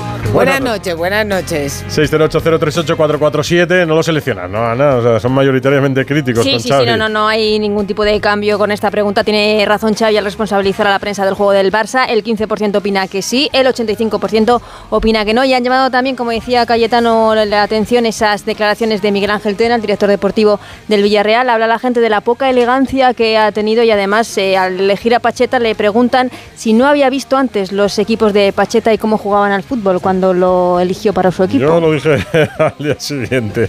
¿Sabéis ni, quién ni no, las alineaciones del año pasado del Villarreal y las de este año, claro. ¿sabéis la quién, quién no ha estado contento con, con nada? Eh, ni el Betis ni el Sevilla. Porque el Betis piensa que tuvo que ganar y que mereció ganar, yo lo pienso también, y no ganó. Pero es que el Sevilla tampoco sale de ese pozo de mal juego y de jugar un mal derby, a pesar de que lo salve con el gol de Rakitic. Carlos Hidalgo, buenas noches. ¿Qué tal? Buenas noches. Más o menos Estoy así. completamente de acuerdo contigo, sí. Los dos decepcionados. Los béticos porque su equipo fue superior y no ganó. Tuvo cuatro o cinco ocasiones muy, muy claras. Le faltó acierto y puntería. Y los sevillistas porque su equipo no levanta cabeza, no gana nunca. Eh, con Diego Alonso, cero victorias en seis partidos entre Liga y Champions. No cuento el de Copa. Y otra vez vimos a un, a un equipo lento que no defiende bien, que no tiene claridad arriba y que ofrece una imagen eh, bastante mediocre para ser el cuarto mayor presupuesto de la liga. El, el punto para el Sevilla, eh, por lo visto en el partido, podría ser bueno, pero no puede serlo porque está a cinco puntos del descenso, está metido ahí abajo. Y el punto para el Betis no es bueno porque mereció los tres, la verdad, por ocasiones y por juego. Decían estos días en el Sevilla que van a tener paciencia con Diego Alonso pero no sé cuánta. Hombre, eh, toda la culpa no será seguro de Diego Alonso porque la plantilla Toda es no, de Monchi y de Víctor Horta, pero yo creo que más rendimiento, bastante más rendimiento a esta plantilla, a esta se le puede se le puede sacar, creo yo. No, ahora dudas en el parón no va a haber. Eh, después, ¿puede empezar a verlas? O sea, tú no tienes claro que termina Hombre, claro, la paciencia no es no no la paciencia no es infinita en ningún caso y lo hemos visto 60.000 veces y en este tampoco lo va a ser. Ahora tiene el Sevilla cuando pase el parón eh, partido con la Real Sociedad después partido con el PSV Eindhoven eh, con el Villarreal eh, es que em, si este equipo pega un giro y, y empieza a jugar a algo, vale, pero es que de momento no se ve, ya digo, no, no hay visos de que este equipo juegue a, a algo parecido al fútbol. Lo, lo que hace ahora eh, y después decisiones que toma Diego Alonso, no sé, lo de Oliver Torres titular no lo ha y entendido y nadie. Quitaro Campos, sí. Quitar Ocampo no lo ha entendido nadie. Bueno, hace cosas eh, que Extrañas. no son pero, pero no hoy, extrañas, sí. en general, en los últimos partidos. Lo que pasa es que los directivos se ponen nerviosos cuando la grada les empieza a señalar a ellos y eso es lo que ha pasado hoy después del partido en el Pizjuán. Sí, vamos, ya.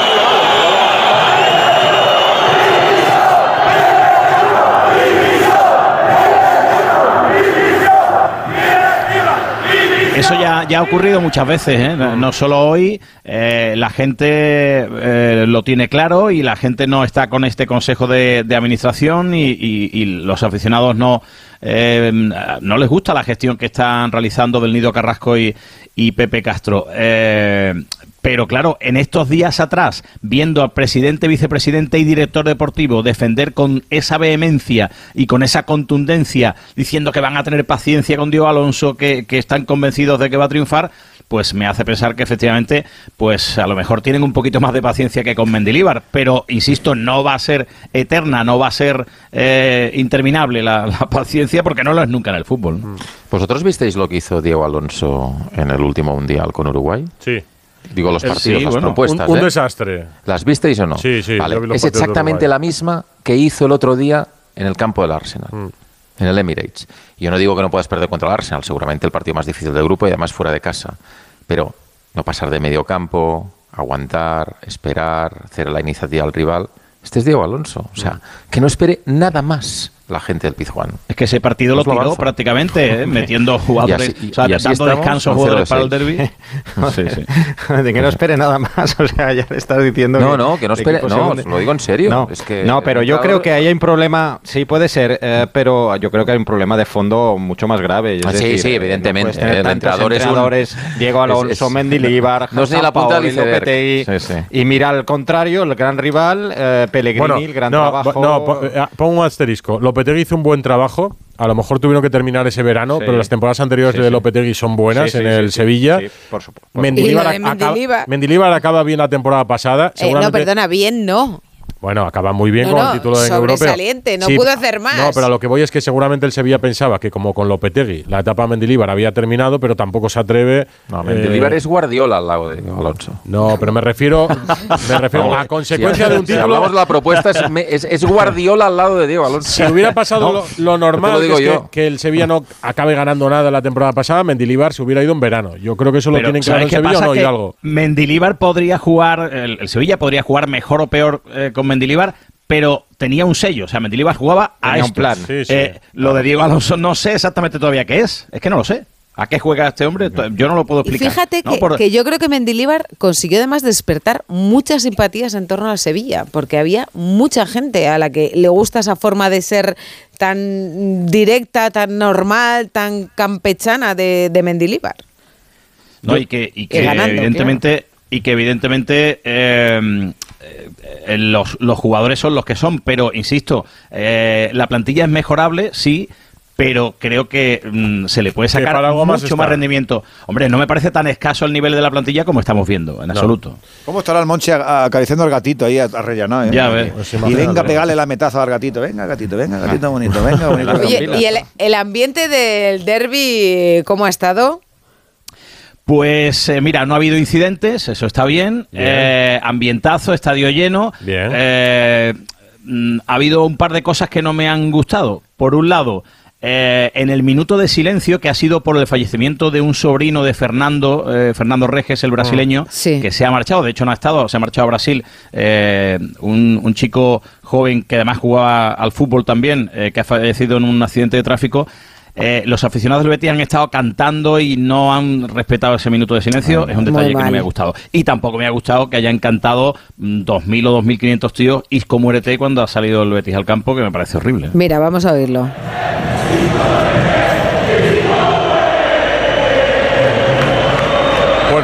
Esto lo ha recogido, me decían antes, el informador de la liga. ¿Dinerito? Lo- lo- claro, eso es una multa Y por económica cierto, que para no, el Sevilla. que no le ha afectado mucho futbolísticamente a Isco porque se ha marcado un partidazo. Un partidazo. Otra vez, otra vez de MVP, ¿no? Otro, lleva nueve. Ahora, Nueve son ya. Lleva nueve, lleva nueve. ahora hablaremos de, Eh, el, de Isco. el otro día, su representante Pedro Bravo eh, desvelaba, creo que con los compañeros del chiringuito, que Isco por cada bloque de eh, cinco goles y o asistencias cobra un plus, porque el, el contrato fue mm, de Bajo. poco dinero y efectivamente, y entonces pues es una forma de incentivar. Eh, La de hoy cuenta puesto- como si asistencia. lo- Claro, efectivamente, pero si le hubieran puesto eh, número de MVPs en, en una cláusula, lo, lo mismo se, se forra. Oye, por cierto, ahora que has nombrado lo de Monchi, que has dicho lo del gatito, me he enterado, me he enterado de una, de una cosa. A ver. Eh, Cuenta, cuenta. cuando, cuando Monchi llega a Aston Villa, Mm. eh, por cuestiones eh, de contrato, de trabajo eh, en Inglaterra, Mm. eh, por lo visto en determinados puestos uno tiene que traer como una especie de carta de recomendación de donde estaba y, y Monchi mm, pide al Sevilla una, una carta de bueno de, de- de antecedentes digamos eh, positivos en su anterior trabajo Sí, y no son muy y no se la dieron y ¿No? no se la dieron no no Eso- Una car- No carta de recomendación. Recordad cómo Sí, salió. re- recordad, recordad cómo salió Monchi del Sevilla. Salió. Sí, sí. Eso- pero eso, bueno, eso es muy inglés, ¿eh? Eso es muy inglés. El- Entonces, que le dijeron? Mira, se la pides a tu profesor de instituto a ver si tiene buen recuerdo de ti. No, la- Roma. o que, que vaya a la Tendrá que haber ido la Ya Roma. ves, por la Roma. Ahí La tampoco. Roma, Eh, fíjate. eh, El, Aston Villa que está bien. Hoy ha ganado 3-1, me Sí, parece, y está a tres puntos del Manchester Sí, sí. City, cuarto, quinto en la Premier. Eh, Hidalgo, te llamamos esta semana. Un abrazo. Pues sí, un abrazo, adiós. Decía que preguntásemos por Isco, porque Isco fue uno de los grandes debates antes de conocer la lista de la selección española y al final se ha quedado fuera. No le vamos a ver esta semana. Nos hemos quedado con las ganas. No, no, en las rozas. ¿Y habéis disfrutado, disfrutasteis ayer del juego del Real Madrid, Cayetano, o no? Hombre, Para- no, no, me, no, me ha gustado Eh, mucho. Ha sido tú, Cayetano, el que ha dicho para el aficionado neutral. Neutral. Pero eso sí, claro. existe. No. ¿Existe el No, no, no. aficionado ver, neutral? hombre, sí. Yo Sí. cuando veo el Atlético de Madrid soy absolutamente neutral, o el Atlético de Bilbao, o el Atlético de Bilbao, o el Betis. Hay mucha gente que le gusta el juego, con el Betis. y lo que el Betis me una que, juega de maravilla. Yo- nosotros vivimos de esos, ¿eh? puede- Vivimos de que programas como estos lo escuchen unos que dicen, bueno, me da uno u otro, pero al menos me, me trago seis partidos el fin de semana. Lo que pasa Hombre, es que claro, siempre claro, tienes claro. un poco más de simpatía. Yo ¿no? creo que tiene Por- simpatía a lo Sí. mejor por jugadores, ¿no? Claro, no por escudo. jugadores, Este me cae bien, me cae bien este entrenador, me cae bien este. No, y, y, y simpatías por cómo juegan. O sea, Sí, sí, sí, a mí, claro, por claro. ejemplo, hoy el, el Betis me ha, me ha encantado. Pero el Y- Madrid ayer te gustó creo- o no te gustó. Eso, que te vas por otro sí, lado. sí, me gustó, me gustó, me ¿Te gustó. hombre, el- no, hombre, tanto no, pero sí que es verdad que, que el Madrid. los goles, pues, los eh, brasileños. con- con- Tan súper deportivo brasileños que no son- sabían por dónde salir el lunes. Son un espectáculo los brasileños. El, el gol, el, el- el- el gol de Vinicius de, de plancha eh, con el pecho me parece fantástico. O sea, eso, eso se lo sacó él de la chistera. Eso no lo había visto yo nunca. Fernando Burgos, buenas noches. Buenas noches a ¿Qué todos. Bueno, cinco goles. Abriendo el marcador Carvajal en el minuto dos ya te dice que el partido va a ser. Perdona, yo a partir de ahora solo me voy a alimentar de brócoli al horno, ¿no? Que Ah, el es- plato de Carvajal. Qué rollo. Qué rico, qué rico está eso, el Sí, brócoli al ves, Fernando. No, ¿Dónde lo vas a comparar con una fabada, un plato de jamón serrano? No, no, eso es una. Es que no, que ahora hay un nuevo debate. Que es, que Es la dieta de y- Carvajal. no, que Vinicius y Rodrigo juegan mejor sin Bellingham. Ay, Ah. ¿qué dices? Ahora es el nuevo debate dentro de, la gente que no es neutral. Claro, hombre.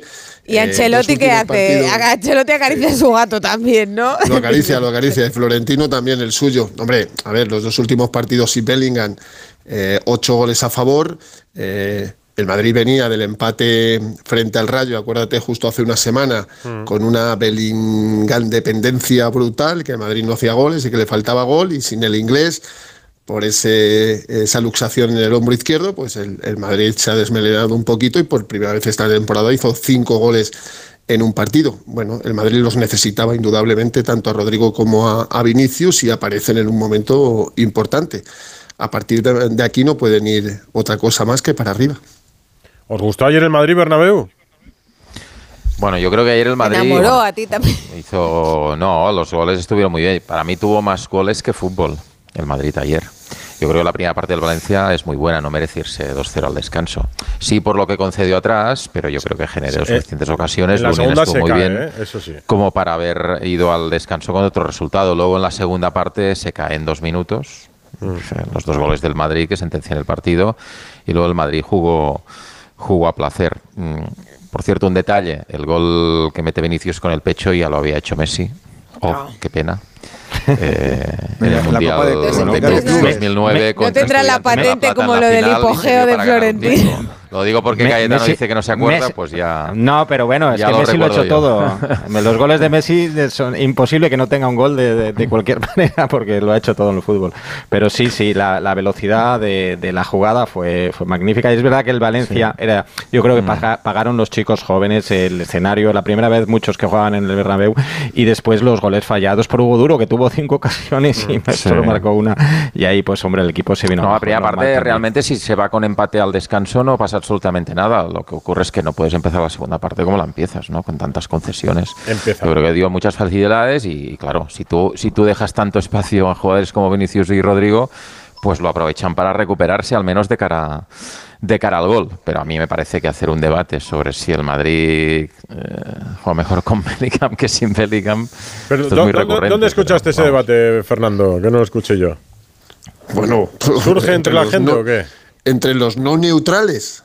A casco porro, hombre. Hay que sacarle punta a algo, ¿no? Después de, de- de lo que vimos ayer y, y- y de lo bien que jugaron tanto, tanto Vini como Rodrigo, porque es verdad que eh, siempre ha brillado Bellingham eh, en los 16, 15 partidos que de, principio, estos dos últimos no, porque no ha podido jugar y, y los que no brillaban eran los meninos, ¿no?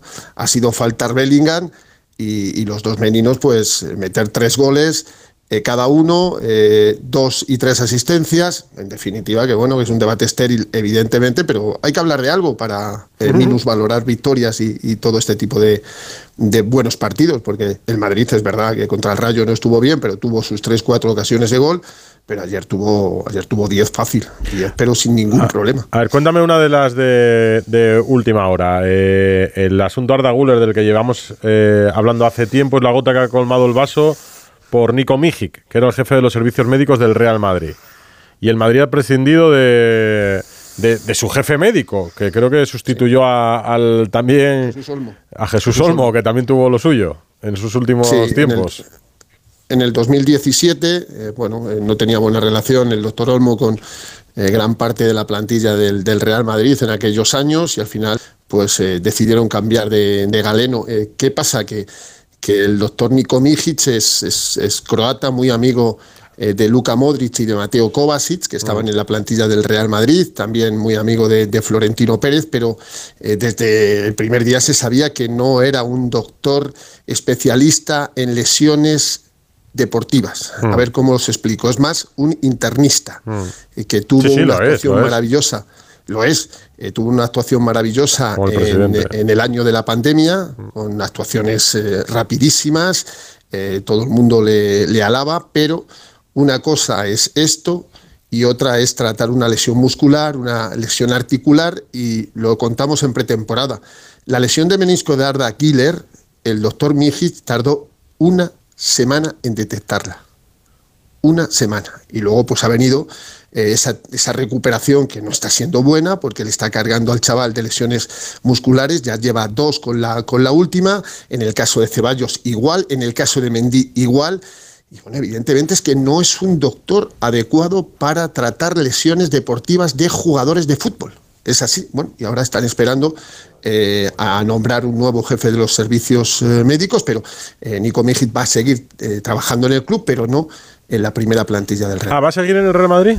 Sí, eso es lo que me han dicho, que eh, va a seguir. Repito, es que tiene muy buena relación con el presidente, con, con Luka Modric, pero es que nunca fue un, un- un doctor. No, sí, me, eh, sor- por me ejemplo, sorprende porque un ¿qué hace, un, traumatólogo. un- un- qué hace el que ha sido ya jefe de los servicios médicos del Real Madrid? ¿Qué hace en el Real Madrid si deja de ser jefe? A lo mejor puede ahora curar a los asesores, a, los muchas- hay oficinistas. O hay mucha encargarse, gente. o encargarse de otras cosas que no sean lesiones Claro. como No, tal. Sí, ¿no? no, es que hay. ver, que Estudios. Es un club muy grande, y tiene muchos equipos, tiene muchos empleados. Haga lo que quiera con su dinero, ¿a ti qué te importa? No, hombre, no, pero no sorprende.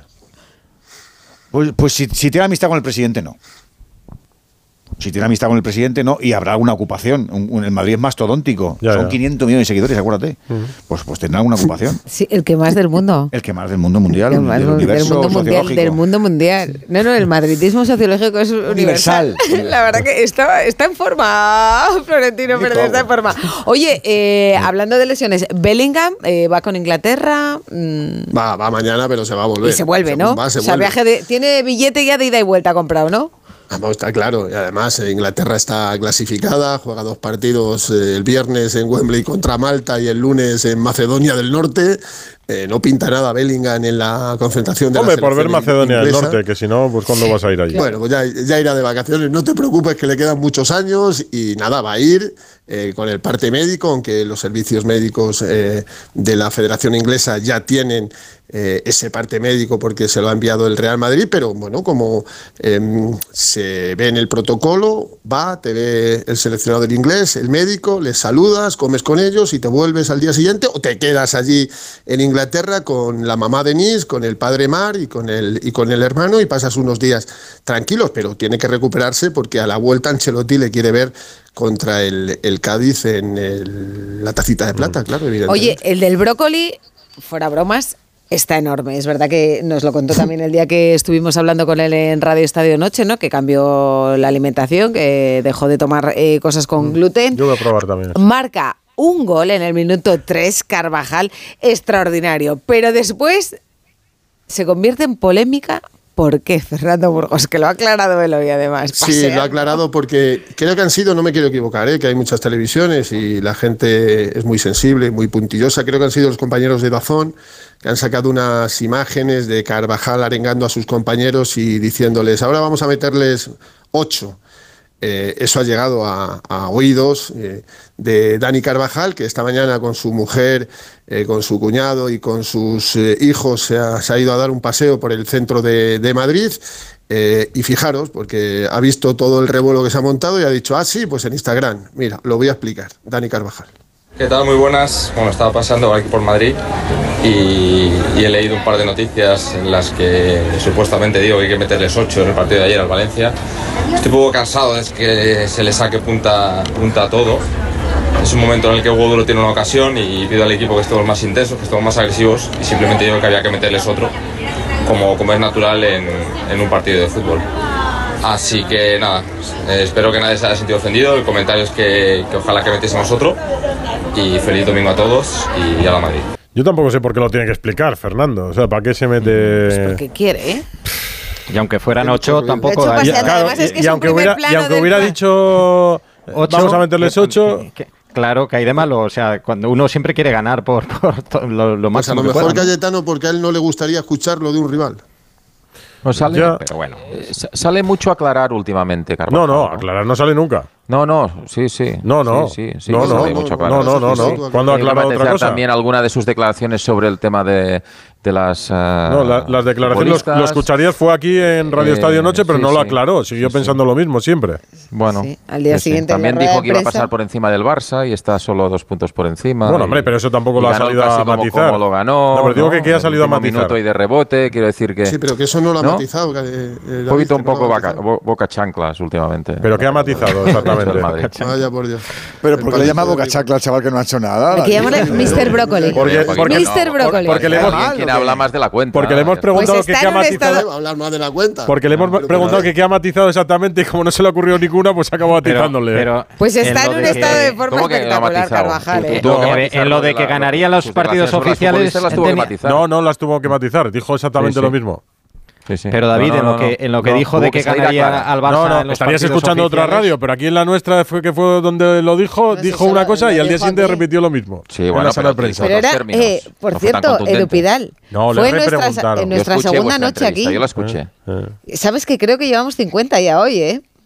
¿50 qué? 50, 50 Noche. noches Ah, ya. juntos. Ah, sí, ya. Joder. 50 noches noche, con. Edu Pidal Os, aquí. agu- os aguantáis y todo. ¿Eh? Ya. No todo el mundo llega a ese Pues récord. ¿eh? muchas, ¿Eh? con Edu Pidal son muchas noches. ¿eh? Uh, Conozco, Aguantamos más que algunos entrenadores, la verdad. conozco, conozco mucha gente ¿eh? que no llega a las 50 noches. sí. Mira, Frasquet lleva más, unas cuantas más conmigo, no sé cómo Eh, aguanta y las que te quedan, Rey. Frasquet Todavía. se ríe. Pues fin. hacemos buena pareja, ¿verdad, A- Frasquet? A mí lo que me sorprende aquí es que Carvajal esté por la calle. eh, o sea, que pase tranquilamente por el centro de Madrid. Si luego se atavían con sus gorritos y tal y no pasa nada. En el fondo la gente es mucho más respetuosa de lo que nos pensamos. Sí. ¿eh? Sí, yo creo que sí. Hay mucha gente que vive. Acuérdate, mira, ahora que está tan de moda Xavi Alonso. Xavi Alonso no lo quitaba de su barrio. Sí, sí, pero Y tampoco le veías tanto por el barrio. Bueno, Vivía en el barrio, pero no. No, no, no, yo le vi Ah. por el retiro con una gorrita, No, y, alguna vez ves a Zidane, pero que Yo no le he contado y se reía Burgos el año pasado cuando encontré a Ancelotti eh, empujando el carrito en la calle Jorge Juan, empujando el carrito del nieto. Mm. Hasta luego, Carleto. Hasta luego. Claro, pues hombre, y tampoco, a ver, quiero decir, y tampoco pasa nada, porque alguien Es- se es que acerque, son- les pida una foto, les salude, le diga, ¿no? Pero que yo creo que la gente en general. Hay que tener el pulso de la calle. Salvo el Guaje Alonso cuando va a Oviedo o a Gijón, que, le- que es verdad que el pobre lo pasa fatal. Esperan los paparachis. Pero en general yo creo que somos bastante, Y es bastante, verdad que no, bastante, pero no, bastante hombre, no, pero que ahora que dice que no va a venir Alonso porque le esperan los paparazzi cuando llega. Eh, No, hombre, la- le, ha, no. le ha- le ha vuelto el ramalazo de otra época, que era otra época es verdad que lo llevaba fatal el pobre, cuando iba al cine con peluca. Eh, Pero, Bueno, que, Oye, a cada uno le molesta una cosa. pues efectivamente. ¿No os parece? Pero va en esto, ¿eh? que, claro. que, que, que- tenemos que celebrar Los 50. nuestra- Con Bustillo. nuestra noche número Venga, 50 pues- pues me voy. con Bustillo, que No es el que nos aguanta. Va a ser que vea Ana, el que más nos aguanta a los dos. Venga, Burgos Cayetano, David Bernabeu, Edu, Edu. García. Buenas noches. No queda nadie más. Gracias. Un abrazo a todos. Gracias. Buen abrazo a Un todos. abrazo, Gracias. chao. Gracias. Adiós. Radio Estadio. Rocío Martínez y Edu Pidal.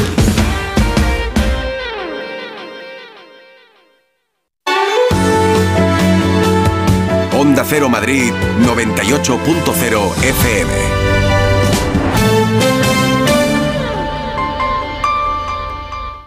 El único museo Picasso del mundo situado en un destino rural y rodeado de murallas medievales en Buitrago del Lozoya, la rica gastronomía tradicional de Patones de Arriba, un pueblo de cuento, el bosque finlandés, el monasterio de Santa María del Paular y el chocolate artesanal. Imposible contarte en tan poco tiempo todo lo que puedes descubrir en las villas de Madrid. El mejor estilo de vida del mundo. Comunidad de Madrid. Operación Stock Fuera en Ocasión Plus. Más de 8.000 coches con descuento y ahorro de hasta 6.000 euros. Liquidación de stock a precios imbatibles. Solo dos semanas. Corre y aprovecha esta oportunidad única. Ocasión Plus. 15 centros en Madrid, nuevas tiendas en Fuenlabrada, Arganda y Torrejón. Localiza tu centro más cercano en ocasiónplus.com. Abierto sábados y domingos.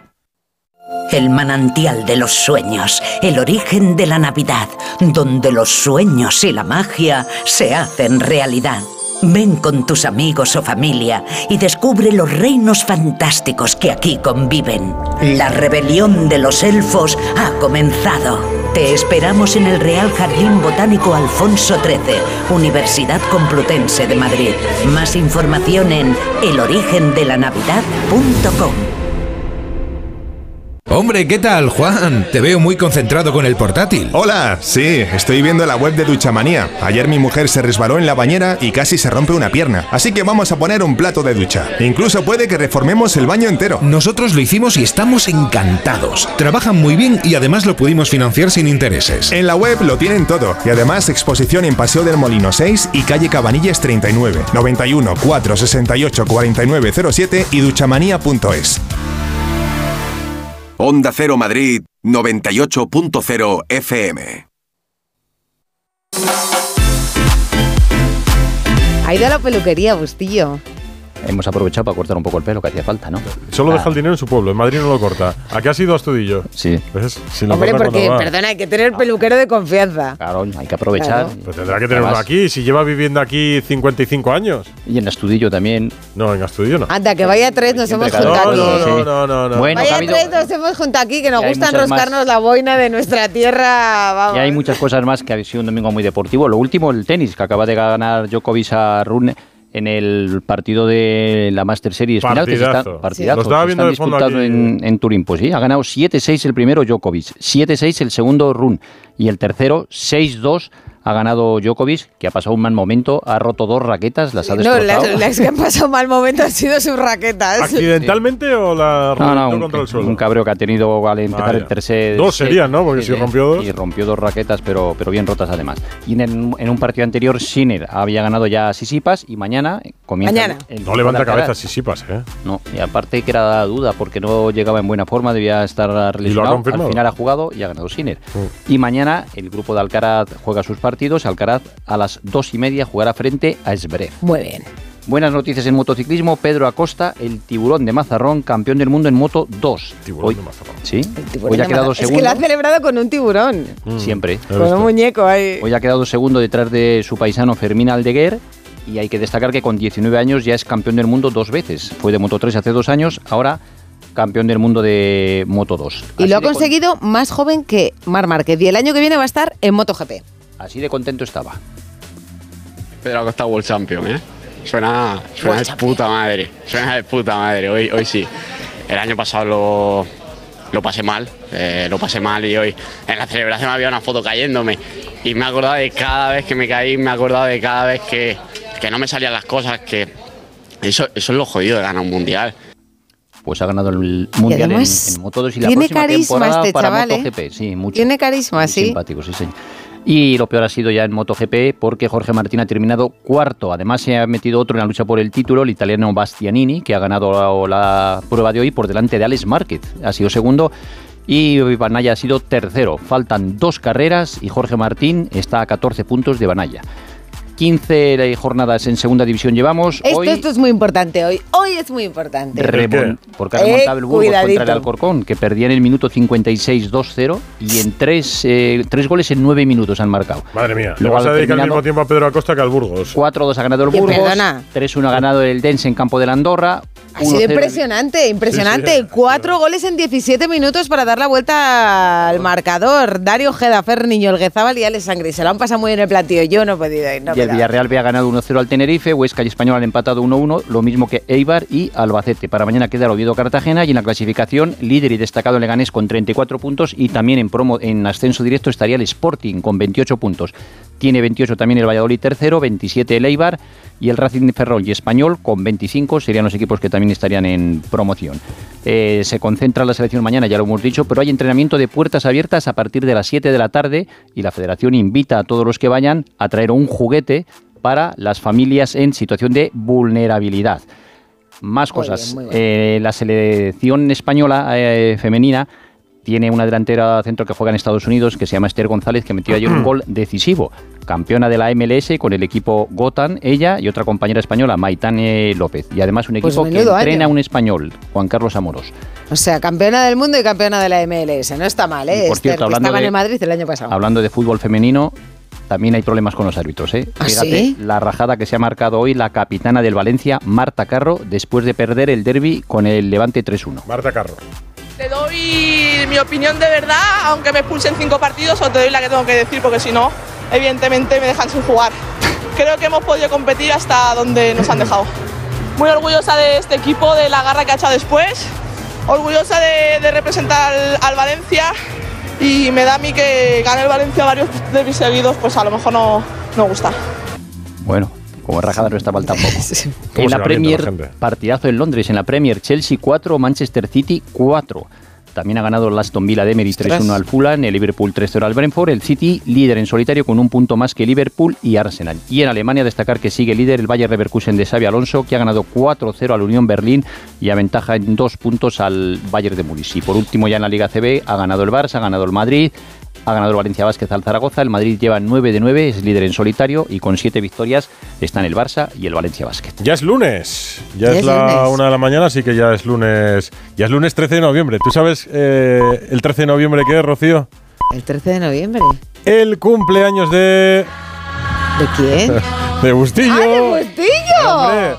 Todos los 13 de noviembre. Pues, muchas felicidades. 41 años ya Muchas para Carlos. Javier Bustillo García. Y otros cuantos. Ah, por eso te has cortado el pelo, para estar guapo, para Claro, soplar las claro. velas hoy, ¿no? Felicidades, Busti. Hombre, pues mañana unos pastelitos o algo, ¿no? Es que para mí los días son Por eso lo desde recuerdo, que me para que levanto. mañana se traigan que unos no se le manolitos. olvide, que Claro, no se claro, le olvide. claro, claro, para que se pase por aquí. Pues- ¿Puede la gente mañana felicitar a Bustillo también en el Claro que sí. 608038447 Me gustaría mucho, luego lo... Es el WhatsApp. y hacer? A ver, gente de Palencia, gente de Palencia, felicitar a Bustillo mañana. quieren en toda España. Puede empezar la toda rosa vientos España. felicitando a Bustillo también un día así. Mira, Oye, va. muchas ¿Pero por se gracias va? por terminar el domingo con Eso. nosotros. Adiós, hasta mañana. Hasta mañana.